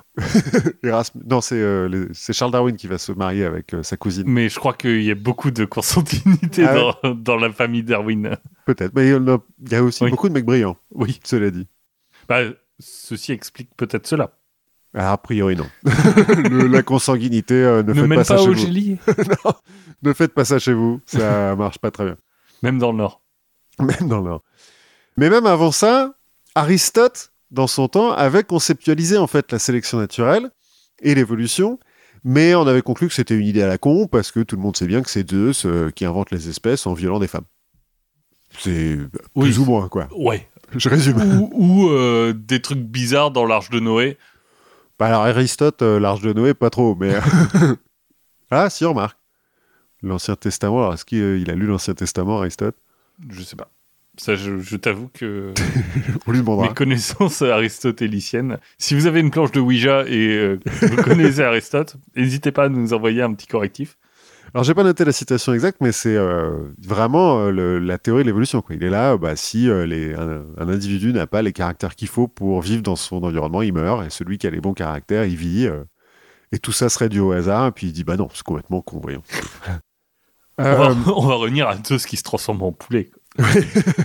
comme beaucoup plus logique. D'autre part, pendant les, les 20 ans que Charles Darwin a passé à réfléchir donc à sa théorie, il a continuellement échangé avec d'autres naturalistes. Donc, je l'ai dit par exemple avec des ornithologues qui vont lui expliquer que les pinsons sont des pinsons. Un certain John Gould, par exemple, qui est euh, le plus grand ornithologue euh, de l'Angleterre à l'époque. D'accord. Mais il va aussi Johnny B. Good John Gould Ah, Gould. avec un L. Ah, le mari de Barbara Gould. Euh, Sûrement. Il va, Charles Darwin aussi, s'inspirer des théories économiques de euh, Malthus et euh, Herbert Spencer. Mhm. Herbert Spencer, par exemple, c'est l'inventeur de l'expression euh, survival of the fittest, qui n'est pas de Charles Darwin, qui sera dans l'origine des espèces dans la sixième édition, ce qui va beaucoup rééditer son truc. La V6. La V6, ouais. Et de façon un peu euh, ironique, ces deux-là, là, Malthus et Spencer, seront ensuite crédités de l'invention du darwinisme social. Parce que c'est surtout pour ça qu'on connaît Malthus, hein, en pratique. Oui. Si les pauvres sont pauvres, c'est parce qu'ils le méritent. C'est ça. Et il y en a trop, donc on peut les tuer. C'est une théorie qu'on peut discuter. ouais, elle est discutable. hein, bref, ce n'est ne pas le les tuons sujet. pas, envoyons-les à la guerre. Ce n'est pas le sujet.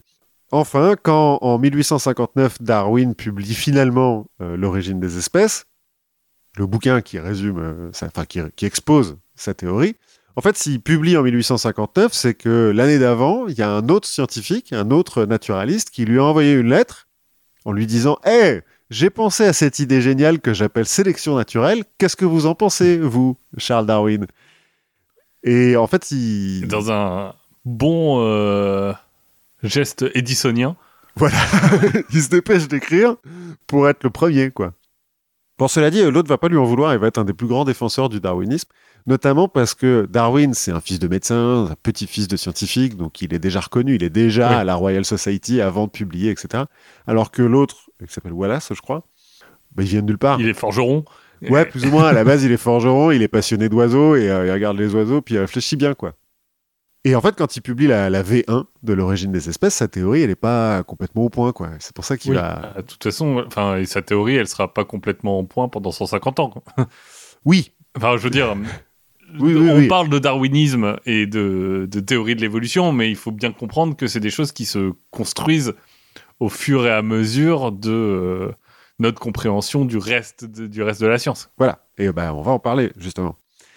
Alors, ce qu'on peut quand même donner à Darwin, hein, c'est qu'il est le premier à avoir publié donc et à avoir formalisé le concept de sélection naturelle et de sélection sexuelle pour expliquer l'évolution des espèces. Il n'a pas inventé le mot évolution, hein, on, le connaissait déjà avant. Et c'est aussi un des premiers à parler de la transmission des caractères héréditaires, donc ouais, l'opposé des transformistes qui parlent de caractères acquis, et à parler du hasard qui va créer euh, ces caractères héréditaires. Et c'est ça qui va un petit peu échauffer les esprits. C'est le fait que c'est le hasard qui, qui fasse Oui, tout. parce que le hasard, ça veut dire. En mots codés, ça veut dire c'est pas Dieu. Ouais, c'est ça. Et bon. Donc, par exemple, pour euh, les pinsons euh, des Galapagos, donc les Galapagos, c'est un archipel hein, Oui. au large de l'Amérique du Sud, dont les îles ont- sont volcaniques, mais ont différentes tailles euh, et différents reliefs, à cause des volcans euh, qui les composent, et donc différents environnements climatiques.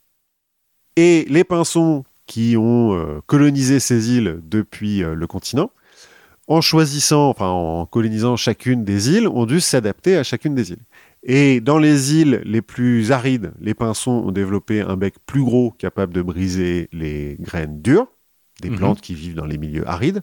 Et au contraire, dans les îles un petit peu plus Verdoyante. verdoyantes, voilà, merci, ils ont développé un bec plus allongé et plus affiné pour ou se nourrir d'insectes ou pouvoir se nourrir des fleurs de cactus, notamment. Où il vaut mieux quand même avoir le bec un peu long si tu veux pas te crever l'œil. Oui.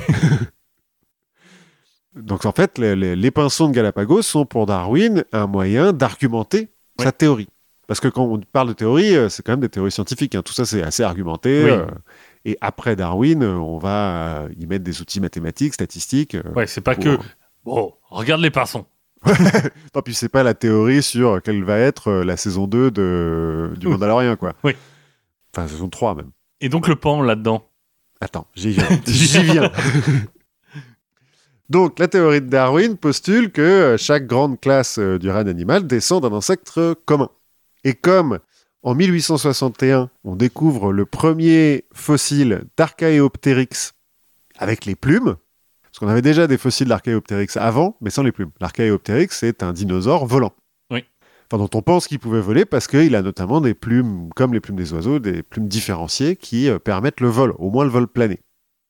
Et donc, avec cette découverte, Darwin et les darwinistes vont dire, ah ben voilà, là on a une forme transitoire entre le reptile et l'oiseau, preuve que euh, l'évolution, euh, telle que je la décris, euh, peut exister. Lamarck, quand il théorise le transformisme, c'est aussi à partir de fossiles. En fait, il est nommé au Muséum d'histoire naturelle de Paris, et il prend des fossiles de crustacés, et il se rend compte qu'il arrive à faire une lignée entre les fossiles les plus vieux et des crustacés modernes, enfin, de son époque. Et il dit, ouais, bon, là, clairement, il y a un truc, quoi. Oui. Mais Là, en plus, on a trouvé un espèce de chaînon banquant entre euh, le dinosaure et l'oiseau. Bon, et donc, on s'en doute, un, vu qu'il y a encore des débiles aujourd'hui pour remettre en cause euh, la théorie de l'évolution, à l'époque, ça passe pas euh, ouais. comme a- une lettre à la poste, hein, euh, la théorie de l'évolution. D'ailleurs, la poste, le logo de la poste, c'est un oiseau. D'accord. Si regardez-le maintenant, vous ferez Ah, mais oui, bien sûr. Oui, j'ai vu un- une illustration sur Reddit il n'y a pas très longtemps de, des logos des postes de l'Europe, des différentes postes de l'Europe. En général, tu as une sorte de corps, enfin de, de- d'instrument de musique, Mhm. dans un sens ou dans l'autre. Et le- la France, c'est un oiseau, c'est très différent du Ouais. tout le reste. Mais maintenant, il est vachement stylisé, euh, mais, euh, Mais à l'époque, on voyait très bien la pipi de Farlouz. typiquement.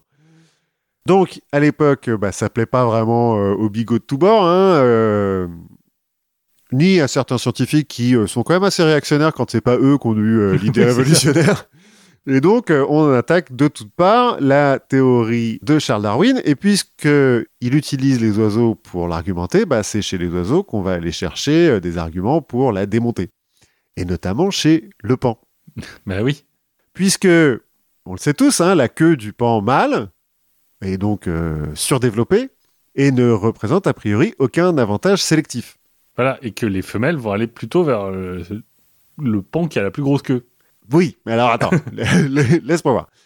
Donc, comme il a une grosse queue, a priori, en fait, il, ça le rend plus pâteau que la femelle, et plus la queue est grosse, plus il est euh, bah, gêné Désavantagé, Par, gêné par sa, queue, ouais. gêné par sa queue. Donc, on dit à Darwin, excuse-moi, mais euh, le pan, là, il devrait mourir. Hein enfin, en tout cas, il devrait évoluer vers une queue de plus en plus petite jusqu'à ce qu'il n'y ait plus de différence entre le pan mâle et le pan femelle. Et la poule. ou la poule. Alors, je ne crois pas que le, le pan soit une, un gallinacé, notamment parce que ça vole un pan, hein. même un pan mâle. Oui. Pas très bien. c'est pas très gracieux ça vole. Alors, c'est joli quand c'est figé. oui. Photo de pan qui vole, c'est joli. Bon, vidéo de pan qui vole, un peu moins. Et puis, bon, ça traverse pas l'Amérique. hein. Ouais, c'est pas le Martin Pêcheur euh, qui fait des plongeons de, de 800 mètres. non, non, non, non. euh, quand même pas. Et puis, en dehors de cette histoire de prédateurs qui pourraient les, les bouffer plus rapidement, c'est aussi une- un gâchis d'énergie de produire la queue et puis de faire la roue, parce que en fait, ça sert à rien, à part euh, séduire la femelle, ça sert à rien. Des fois, on- certaines personnes disent oui, mais ça sert à faire peur aux prédateurs, mais pas du tout. Quand tu observes un pan dans la nature, quand il y a un prédateur, il se barre, le pan. il essaye pas de faire la roue pour lui faire peur. Ça ne sert qu'à séduire la femelle. Donc, euh, rêve pas ça, Charlot, quoi. Hein? Ouais. Qu'est-ce qu'on fait avec euh, notre pan? Pour rigoler, Darwin, il dira que c'est euh, son cauchemar, le pan. Parce qu'en plus, tout le monde le connaît, le pan. Tu vois, c'est- on n'a pas besoin d'aller jusqu'au Galapagos, Ouais. quoi, pour voir un pan. Tandis que le pinson, bon, un pinson, en même temps, qu'est-ce qui ressemble plus à un pinson qu'à un autre pinson? Bah, ça dépend de son île. Oui, c'est vrai.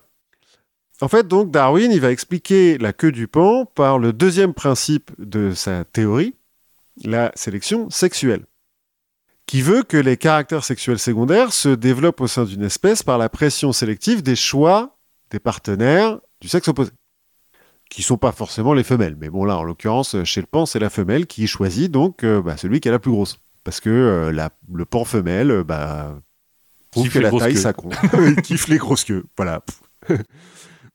Et comme le pan femelle kiffe les grosses queues, elle va avoir tendance à choisir le partenaire qui a la plus grosse pour que sa descendance mâle euh, éventuelle ait elle aussi une grosse queue. Enfin, c'est pas pour que. C'est la conséquence de ça, c'est que. euh, Oui, mais c'est- ça va aussi permettre à sa descendance Oui. de se reproduire plus facilement. Et donc, l'instinct du pan femelle va être de choisir le, le pan qui a la plus grosse, quoi.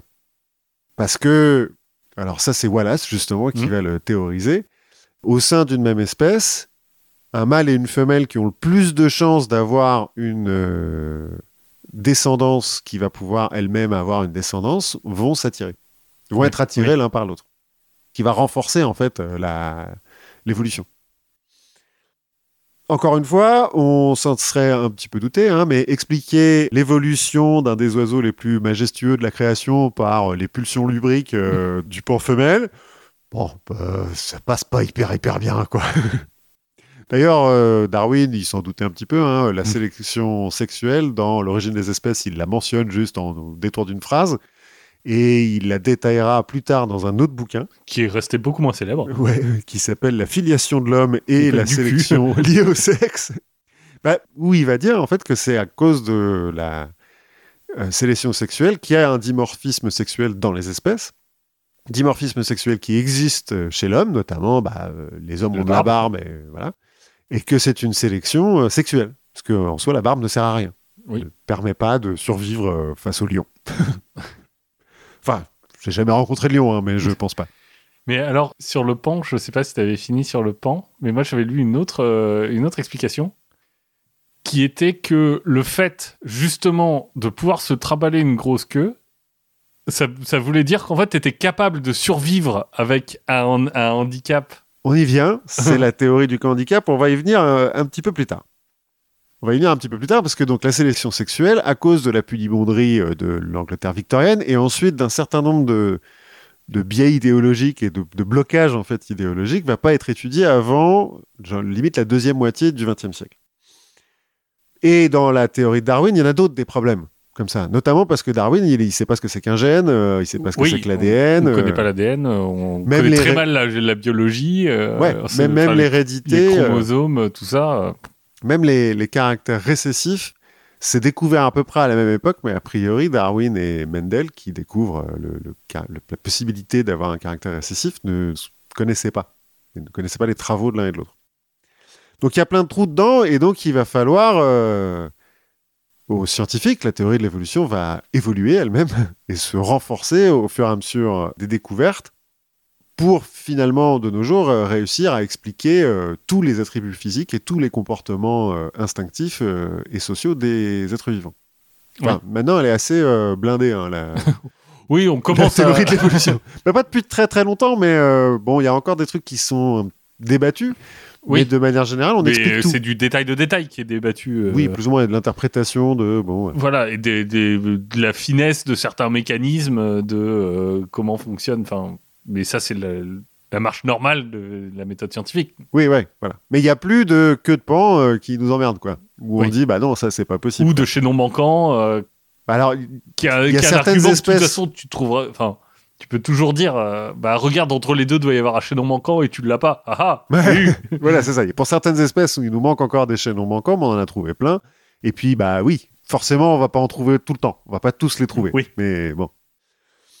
Et en fait, l'étude des oiseaux a énormément contribué à, à l'amélioration euh, de la théorie de l'évolution. D'abord, parce que c'est quand même pratique d'étudier un oiseau. Déjà, c'est pas particulièrement dangereux pour l'homme. hein. Enfin, Oui. la plupart des oiseaux, en tout cas, ça va. Le pinson, tu vois, bon, t'es plutôt tranquille. Bon, si on exclut euh, la grippe aviaire et les autres euh, maladies qui peuvent être transmises par les oiseaux, mais enfin, bon, même la grippe aviaire, c'est pas la peste noire non plus. quoi. Ensuite, parce qu'il y en a partout, en fait, des oiseaux. Hein T'es pas obligé d'aller au fin fond de la savane en Afrique pour étudier les gorilles, tu vois. euh, Oui. Les oiseaux, il suffit. Il y en a dans ton jardin, quoi. Il y en a même. C'est un des, une des classes d'animaux qui est présent partout sur la planète. Il y a des oiseaux de- du pôle nord au pôle sud et euh, des plus hautes montagnes aux déserts les plus arides. Et même au milieu des océans, il y a des oiseaux. On ne sait pas ce qu'ils foutent là, mais. Généralement, ils font que passer. Mais euh, mais il y en a, quoi. Enfin, donc, on en trouve plein. Et comme tu seras euh, assez euh, observateur, tu vas remarquer qu'une des caractéristiques de l'oiseau, c'est de voler. Ouais. Alors, ils volent pas tous, hein, mais euh, quand même, la grande majorité des oiseaux volent. Oui, oui, parce que, tu vois, les oiseaux volent et sont pas dangereux. Et alors, notre, nos amis les émeut. Alors, ils volent pas. donc, euh, Et ils font partie des oiseaux dangereux. voilà. Non, mais en fait, comme ils veulent, bah, ça leur permet d'éviter leurs prédateurs quand même beaucoup plus facilement que la souris, tu vois, par exemple. Oui. Et donc, un, de franchir des barrières écologiques euh, plus facilement que les autres animaux, hein, euh, une mer, euh, une montagne, une rivière, et parce qu'ils peuvent échapper aux prédateurs plus facilement, de développer notamment des caractères sexuels secondaires beaucoup plus voyants et beaucoup plus impressionnants, qui peuvent au premier abord euh, euh, apparaître en contradiction avec la théorie de l'évolution. Mais donc, Oui, euh, parce que ton buffle qui a une queue de 8 mètres, ouais, ou des souris jaunes fluo, Oui. il y en a peu quoi. c'est ça. Alors que des oiseaux jaunes fluo, il y en a plein. Ou enfin de, de couleurs absolument débiles. hein. Il y a plein de trucs assez débiles chez les oiseaux en Oui. termes de, de caractère sexuel secondaire. Et donc, dans les années 70, Amotz Zahavi, un ornithologue israélien, va développer la théorie du handicap en observant le comportement des cratéropes écaillés, un passereau euh, du Moyen-Orient. Donc un passereau, euh, c'est, euh, je crois que c'est 60% des espèces euh, d'oiseaux. hein. C'est l'oiseau Oui. le plus commun. Enfin, c'est la classe d'oiseaux la plus commune. C'est quoi, c'est l'hirondelle Non? Oui, les rondelles, le moineau, le corbeau, enfin, c'est les oiseaux. Parce que quand tu dis oiseau, généralement, tu penses à un passereau. quoi. C'est ceux qui sont pas palmés, qui peuvent voler, qui sont pas énormes et qui euh, sont pas dangereux, de manière générale. En fait, le Craterop écaillé, il est altruiste. C'est-à-dire qu'il fait des cadeaux. Ils se font des cadeaux entre eux. Alors, pour séduire une femelle, mais pas uniquement. Ils se nettoient l'un l'autre, ils se nourrissent les uns les autres, et euh, ils vont même jusqu'à se chamailler pour avoir le droit d'aider un de leurs compagnons.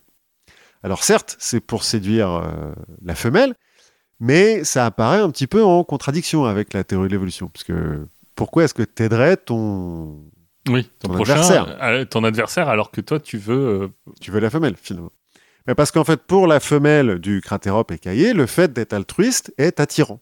Comme euh, pour la femelle du pan, le fait d'avoir une grosse queue est attirant. Et donc, en fait, selon euh, Zahavi, l'individu qui fait preuve d'altruisme montre à ses potentiels partenaires sexuels qu'il est suffisamment fort et en bonne santé pour se permettre un handicap.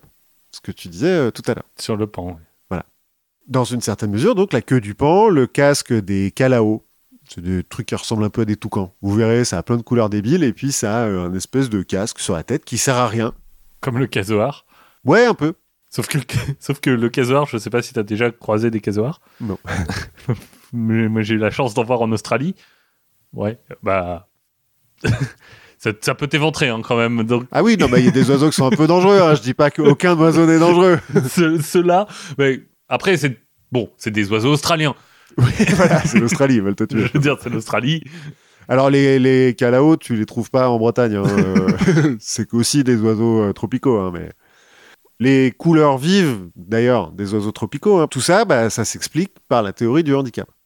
D'accord, mais pourquoi est-ce que tu aurais plus de handicap chez les oiseaux tropicaux que chez les oiseaux euh, européens Alors, tu as d'autres handicaps, en fait, chez les oiseaux européens. C'est juste que ils ont... c'est pas la couleur. Mais, euh, enfin, ils sont moins impressionnants. Quoi. Après, il y a une question aussi de, de- d'accessibilité de la nourriture qui font que les oiseaux sont plus ou moins gros Mhm. et euh, peuvent se permettre une dépense d'énergie pour fabriquer des plumes débiles euh, ou pas. quoi. Euh, et en Europe, c'est pas des. Il faut se battre. Bah, en Europe, plus que dans, la, dans une forêt où tu as des fruits partout, quoi, par Oui. exemple. Et en fait, dans, donc, dans la théorie du handicap, tous ces exemples-là sont des signaux honnêtes de bonne santé. De bonne santé et de bon matériel génétique, donc. Oui. Hein. C'est-à-dire que le- le- l'individu montre à ses partenaires sexuels potentiels par la beauté de son plumage et euh, la beauté de son ramage aussi, parfois, qu'il est en bonne santé honnêtement, sans essayer de cacher euh, une maladie ou une malformation, euh, etc. En fait, on appelle ça des caractères hypertéliques, D'accord. qui, provo- qui provoquent des stimuli supranormaux. C'est comme quand tu montes tes abdos. quoi. Plus ou moins, ouais. ou quand tu mets un, un soutien-gorge push-up. Et d'ailleurs, on pense que euh, le développement de la poitrine chez la femme est un caractère hypertélique, puisque c'est euh, un des seuls mammifères, la femme, Oui. qui a un- une poitrine aussi développée. Et que c'est donc plus euh, pour attirer euh, le mâle que pour vraiment produire du lait, quoi. Oui, je, enfin, je vois pas trop pourquoi ce serait attirant, mais bon. Ça arrive après. Et en fait, ces caractères hypertéliques, selon la théorie, se développent grâce à ce qu'on appelle un emballement fischérien de Ronald Fischer, le scientifique qui a théorisé ça. Avec euh, son ami Price. C'est ça. Ronald Fischer, qui lui aussi s'est passionné pour la queue du pan. Parce qu'il est anglais. Et donc euh, voilà. En gros, je résume un petit peu le- l'emballement fischérien.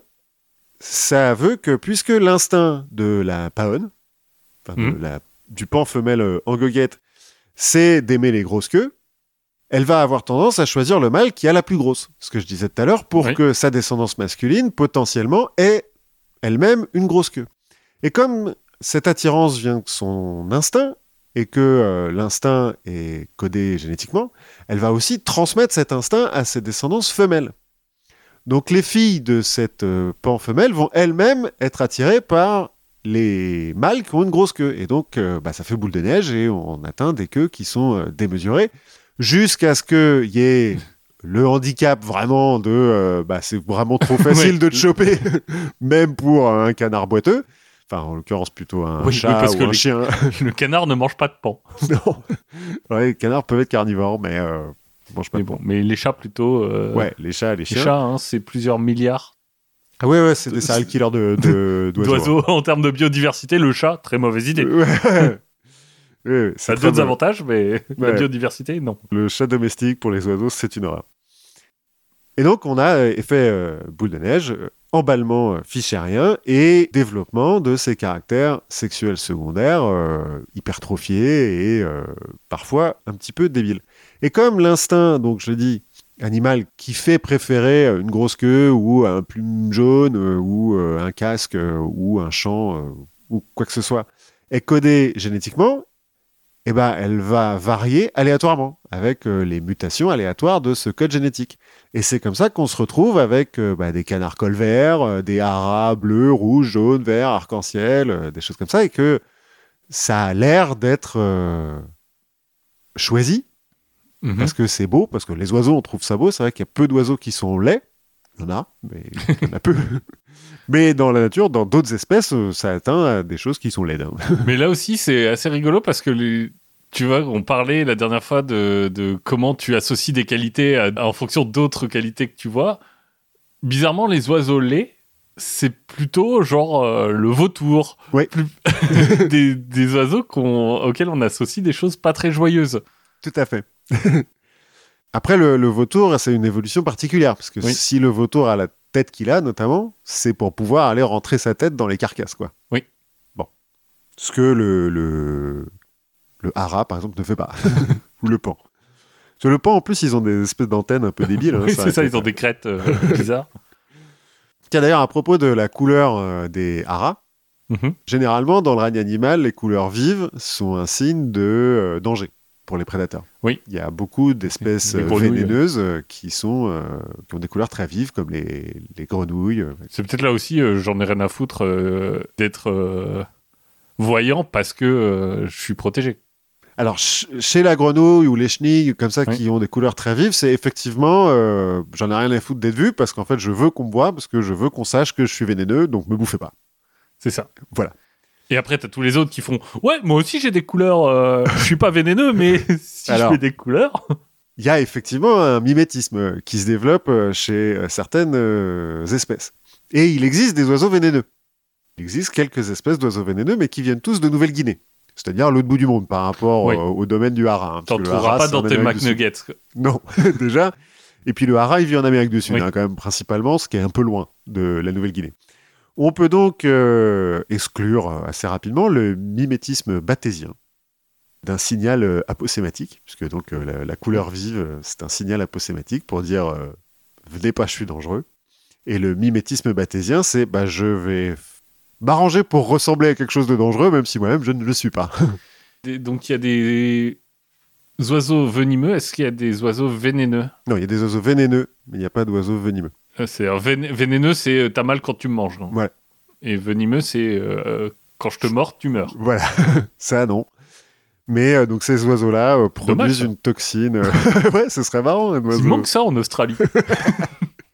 Ah, Nouvelle-Guinée, pas très loin. Peut-être un peu en Australie. L'étude des oiseaux a aussi permis de développer, donc dans la théorie de l'évolution, les concepts de convergence évolutive. Deux euh, espèces différentes qui doivent s'adapter à un environnement similaire vont développer des caractéristiques similaires. C'est pour ça, par exemple, que euh, les pattes palmées se retrouvent chez les canards et chez les mouettes. Et pourtant, un canard et une mouette, pas du tout euh, la même espèce, pas du tout la même branche. Enfin bon, c'est des oiseaux, mais à part ça, euh, voilà. Ou, on parlait des vautours, le cou allongé des vautours et des condors. Qu'un condor n'est pas un vautour. hein. Non. Mais ils ont le même genre de cou. On va aussi, en étudiant les oiseaux, développer le concept de coévolution, où deux espèces évoluent en parallèle dans une sorte de course à l'armement, un petit peu. Par exemple, en fait, on a développé ça pour le coucou. Donc, on l'a dit au début, le coucou euh, est un parasite et euh, un parent indigne qui abandonne ses œufs dans le nid d'une autre espèce. Comme ça, il n'y a pas besoin de les éduquer et de les nourrir. Voilà, il va grand remplacer. euh, il rem- bah, c'est ça. Il grand remplace les hirondelles. Et d'autant plus que l'instinct du poussin coucou, c'est de pousser les œufs euh, de ses autres parents œufs. adoptifs ou les poussins de ses parents adoptifs en dehors du nid pour qu'ils crèvent et puis qu'il n'y a que lui qui, qui se fasse nourrir. En réponse à ça, certains oiseaux parasités ont développé des œufs facilement reconnaissables, bleu clair ou avec des taches, euh, ou ont développé une reconnaissance de leurs propres œufs plus grande.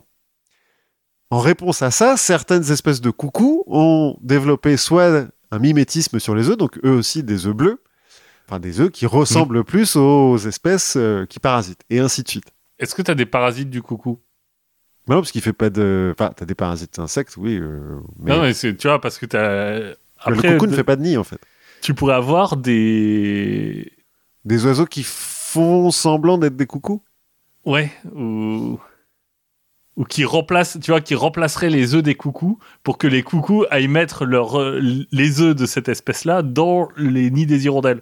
Alors je crois qu'en fait le coucou c'est vraiment un bâtard. hein. Enfin, la femelle coucou c'est qu'elle arrive dans le nid et elle pond sur place. Quoi. et après elle se barre. C'est pas qu'elle pond quelque part et qu'elle transmet le Parce que transporte l'œuf. le concept d'hyperparasite, c'est un concept qui est assez cool. De je parasite les parasites. Ouais. Oh, Il y a peut-être des trucs hein, comme ça. Mais ça, euh, ça existe beaucoup euh, chez les nématodes et les trucs comme ça, mais Alors je- là peut-être pas à ce point-là. Peut-être mais, pas chez les, peut-être pas chez les oiseaux parce que tu commences à atteindre des tailles où c'est plus dur de cacher des trucs. En revanche, tu as des oiseaux alors, qui sont pas vraiment des parasites, c'est plutôt des, des symbioses, mais euh, qui vivent sur le dos des bœufs, par exemple. Oui. Ou des crocodiles. Qui se nourrissent dans les, les gueules des crocodiles. Donc, si on dit, on peut appeler ça une, une course à l'armement, euh, on parle aussi de euh, l'effet de la reine rouge. Dans, de l'autre côté du miroir, où elle court Mhm. sur place, quoi. En fait, euh, pour pouvoir continuer à courir, il faut courir. Ouais. Même si tu vas nulle part. Parce que dans la théorie de l'évolution, on, on dit euh, ah mais le pan avec sa longue queue, il peut se faire plus choper par euh, les Les chats. ouais. ou les chats par exemple. Alors déjà un pan ça court vite. Et puis pour pouvoir survivre, il faut pas courir plus vite que le prédateur Faut courir plus vite que l'autre pan. Voilà. ou que l'autre proie. Oui. Donc euh, finalement euh, on peut s'en sortir quoi. Et donc grâce euh, aux oiseaux, on a développé tous ces concepts et euh, expliqué, euh, bon alors grâce à la génétique aussi, hein, beaucoup, Mhm. l'évolution qui donc, est toujours une théorie puisque c'est de la science, mais est quand même très argumentée. Oh, oui.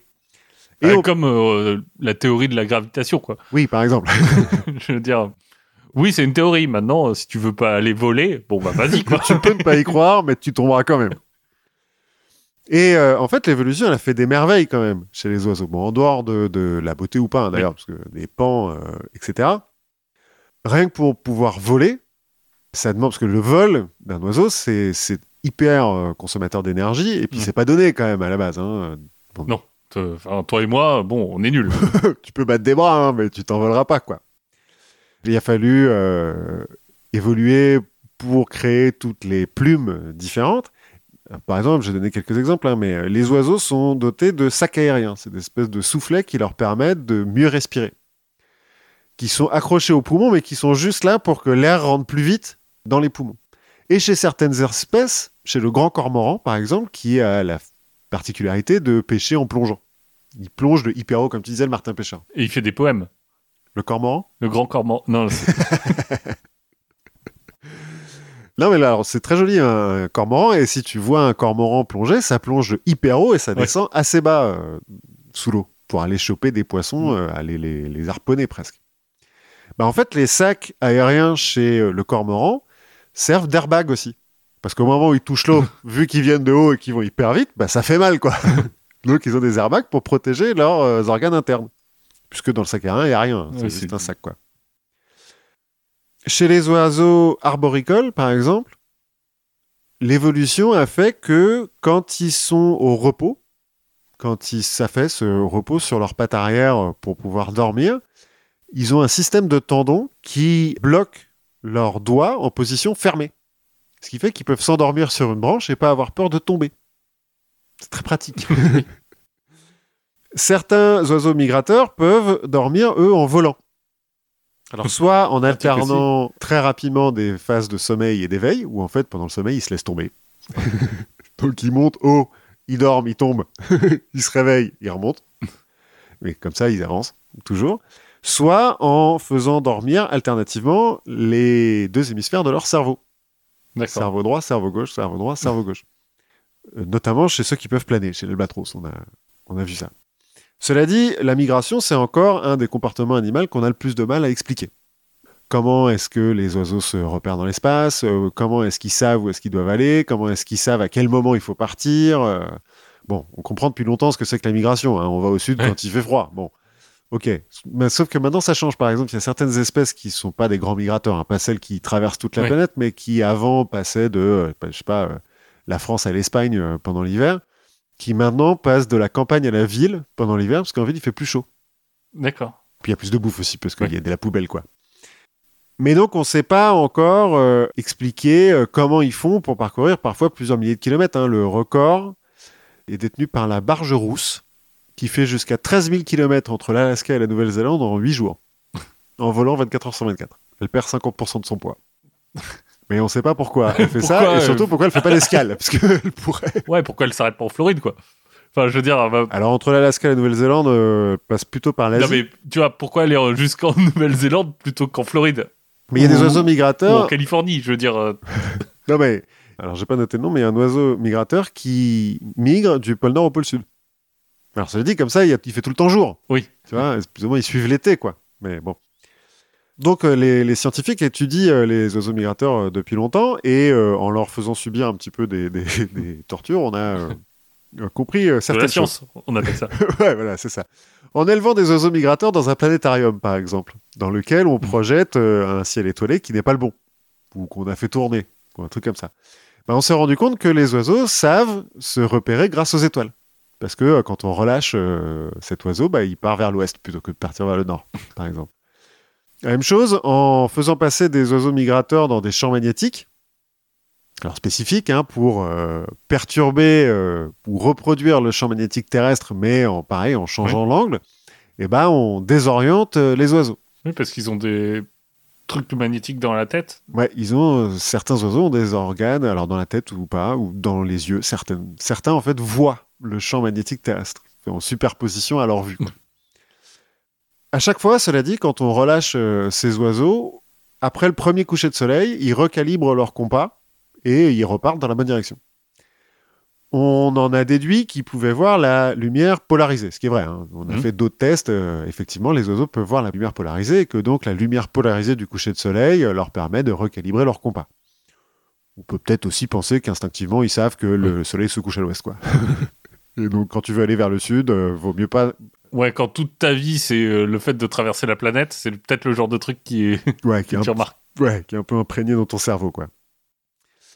Certains oiseaux mangent des cailloux pour euh, pallier l'absence de dents et euh, aider à la digestion. Ce qui fait d'ailleurs que certains oiseaux chopent le saturnisme en bouffant des plombs de chasse. Ah, Donc merci les premiers écologistes de France. D'autres mangent de l'argile pour se purgé. Non pour euh, protéger leur estomac quand ils savent Ah, qu'ils oui. vont manger des toxines. Un spectacle, quoi. Plus ou moins, ouais. Bon, et puis comme je disais que j'étais euh, un peu fasciné par les corbeaux, euh, les corbeaux dans tout ça. Et ben en fait, les corbeaux, ils rivalisent d'intelligence avec euh, certains grands singes. C'est une des espèces animales les plus intelligentes de la planète. Alors, déjà, ils passent le test du miroir, Mhm. comme les grands singes, et bon, un certain nombre d'autres animaux, hein, les dauphins, etc., ma chienne. bon, ils vivent en groupe et ils arrivent à en connaître l'organisation hiérarchique, ce qui n'est pas le cas de, de tous les animaux euh, sociaux. Ils savent utiliser des outils. Le corbeau calédonien va même jusqu'à modifier les outils euh, qu'il a à sa disposition. Il va recourber, par exemple, le bout des bâtons pour s'en servir de hameçon ou cuillère pour récupérer des, des insectes. Ils sont capables de suivre le regard d'un humain et de regarder la lune plutôt que le doigt. C'est-à-dire que comprendre que si un humain regarde à droite, c'est parce qu'on veut que tu regardes à droite. Ça, ma chienne, par exemple, elle comprend pas. elle regarde le doigt, mais jamais la lune. Ils font preuve d'empathie envers euh, leurs congénères. Ils organisent même des funérailles de corbeaux. euh, on en parle parfois. Alors, il semblerait qu'en fait, c'est euh, pour eux une façon d'essayer de déterminer comment est-ce que leur pote est mort pour essayer de pas faire la même connerie. Et dans 4% des cas, pour violer leur cadavre. c'est une façon de dire au revoir. Oui, Écoute, bah, la nécrophilie. On ça parlera peut-être des pingouins un jour. Je me suis pas étalé euh, sur les pingouins. Alors les, manchots, je crois plus que les pingouins. Les pingouins peuvent voler. hein. Euh, en anglais, un pingouin c'est un manchot. Oui. Mais en français, un pingouin c'est un pingouin, ça vole. Si vous, je raconte ça dans la réponse D. Enfin, je mets les mots et Simon raconte ça dans la réponse D. C'est qu'à un moment, euh, les, il y a un observateur euh, qui a été voir les pingouins et il a écrit sur leur comportement en grec Parce que c'est trop dégueu. parce que c'est trop dégueu pour être écrit en anglais. Mais bon, revenons aux corbeaux. Ils sont aussi capables de duper leurs semblables en faisant semblant, par exemple, de cacher de la nourriture dans une cachette et en la déplaçant ensuite. Ils comprennent le commerce ou oui, il me semble. Bah alors, a- j'ai vu une vidéo d'un corbeau qui essaye d'acheter un ticket de métro euh, dans le métro de Tokyo Heat et qui pique une euh, carte bleue à une vieille. Mais oui, typiquement, tu peux leur faire échanger des trucs, tu peux les faire compter. Et tu peux leur faire euh, ramasser des, des déchets et les récompenser avec des Avec de la bouffe. avec de la bouffe. Euh, ils peuvent euh, faire preuve d'imagination, ils peuvent résoudre des problèmes complexes. hein. Le, le corbeau calédonien, il résout des problèmes à 8 étapes, quand même. J'ai une petite vidéo, c'est marrant.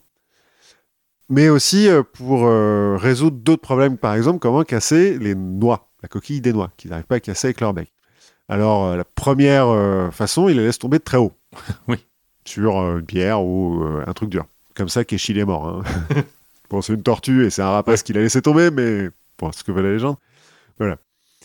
Mais il s'adapte à, à la présence de l'homme et pour casser des noix, par exemple, ils s'arrêtent à un feu rouge. Ils vont euh, sur le passage clouté, déposent la noix euh, en face des roues d'une voiture, ils retournent sur le trottoir, ils attendent euh, un cycle de feu vert, feu rouge, et puis une fois que le feu est de nouveau rouge, ils vont récupérer Les noix. leur noix. Ce qui démontre quand même Oui. une certaine imagination et la capacité de se projeter un petit peu dans l'avenir. Oui. On dit aussi qu'ils sont dotés d'une très bonne mémoire, enfin on a même vérifié hein, scientifiquement qu'ils sont dotés d'une très bonne mémoire et qu'ils peuvent se souvenir du visage d'un humain qui leur a fait du mal. D'ailleurs, la plupart des chercheurs qui euh, travaillent avec les corbeaux travaillent masqués pour que les corbeaux puissent pas les reconnaître parce qu'ils ont peur de se faire attaquer quand ils rentrent chez eux. Et euh, ça peut durer pendant des années en plus, hein, parce que c'est con, ils gardent... euh, Ils- ont la rocker tenace. Ouais, ils ont leur cœur tenace. Et ils peuvent enseigner à leurs petits que euh, cet humain-là, là, si tu le croises, tu lui piques dans les yeux. tu lui pisses dessus, tu fais un truc, quoi. Donc, euh, faites pas chier les corbeaux, hein, euh, Tu, peux très- tu peux avoir une fatwa millénaire. des corbeaux. Et on a observé des corbeaux qui euh, jouent. Alors, il y a d'autres animaux qui jouent, mais euh, notamment sur des toboggans. Et on a observé aussi que les corbeaux se foutent de la gueule des humains en lâchant des cailloux de très haut sur les toits en tôle pour faire peur aux humains qui sont en dessous. A priori, pour rien d'autre que ça. ça les amuse. voilà, juste ça les abuse. Voilà, c'était euh, ma petite euh, petit voyage dans l'ornithologie. Bah, on a appris plein de trucs, non? On a appris énormément de choses.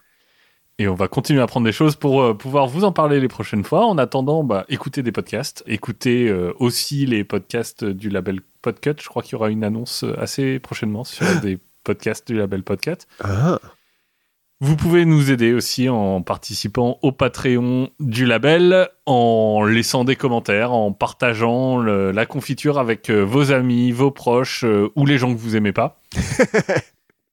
Et ben, sinon, on se retrouve la prochaine fois. ouais, à la prochaine fois.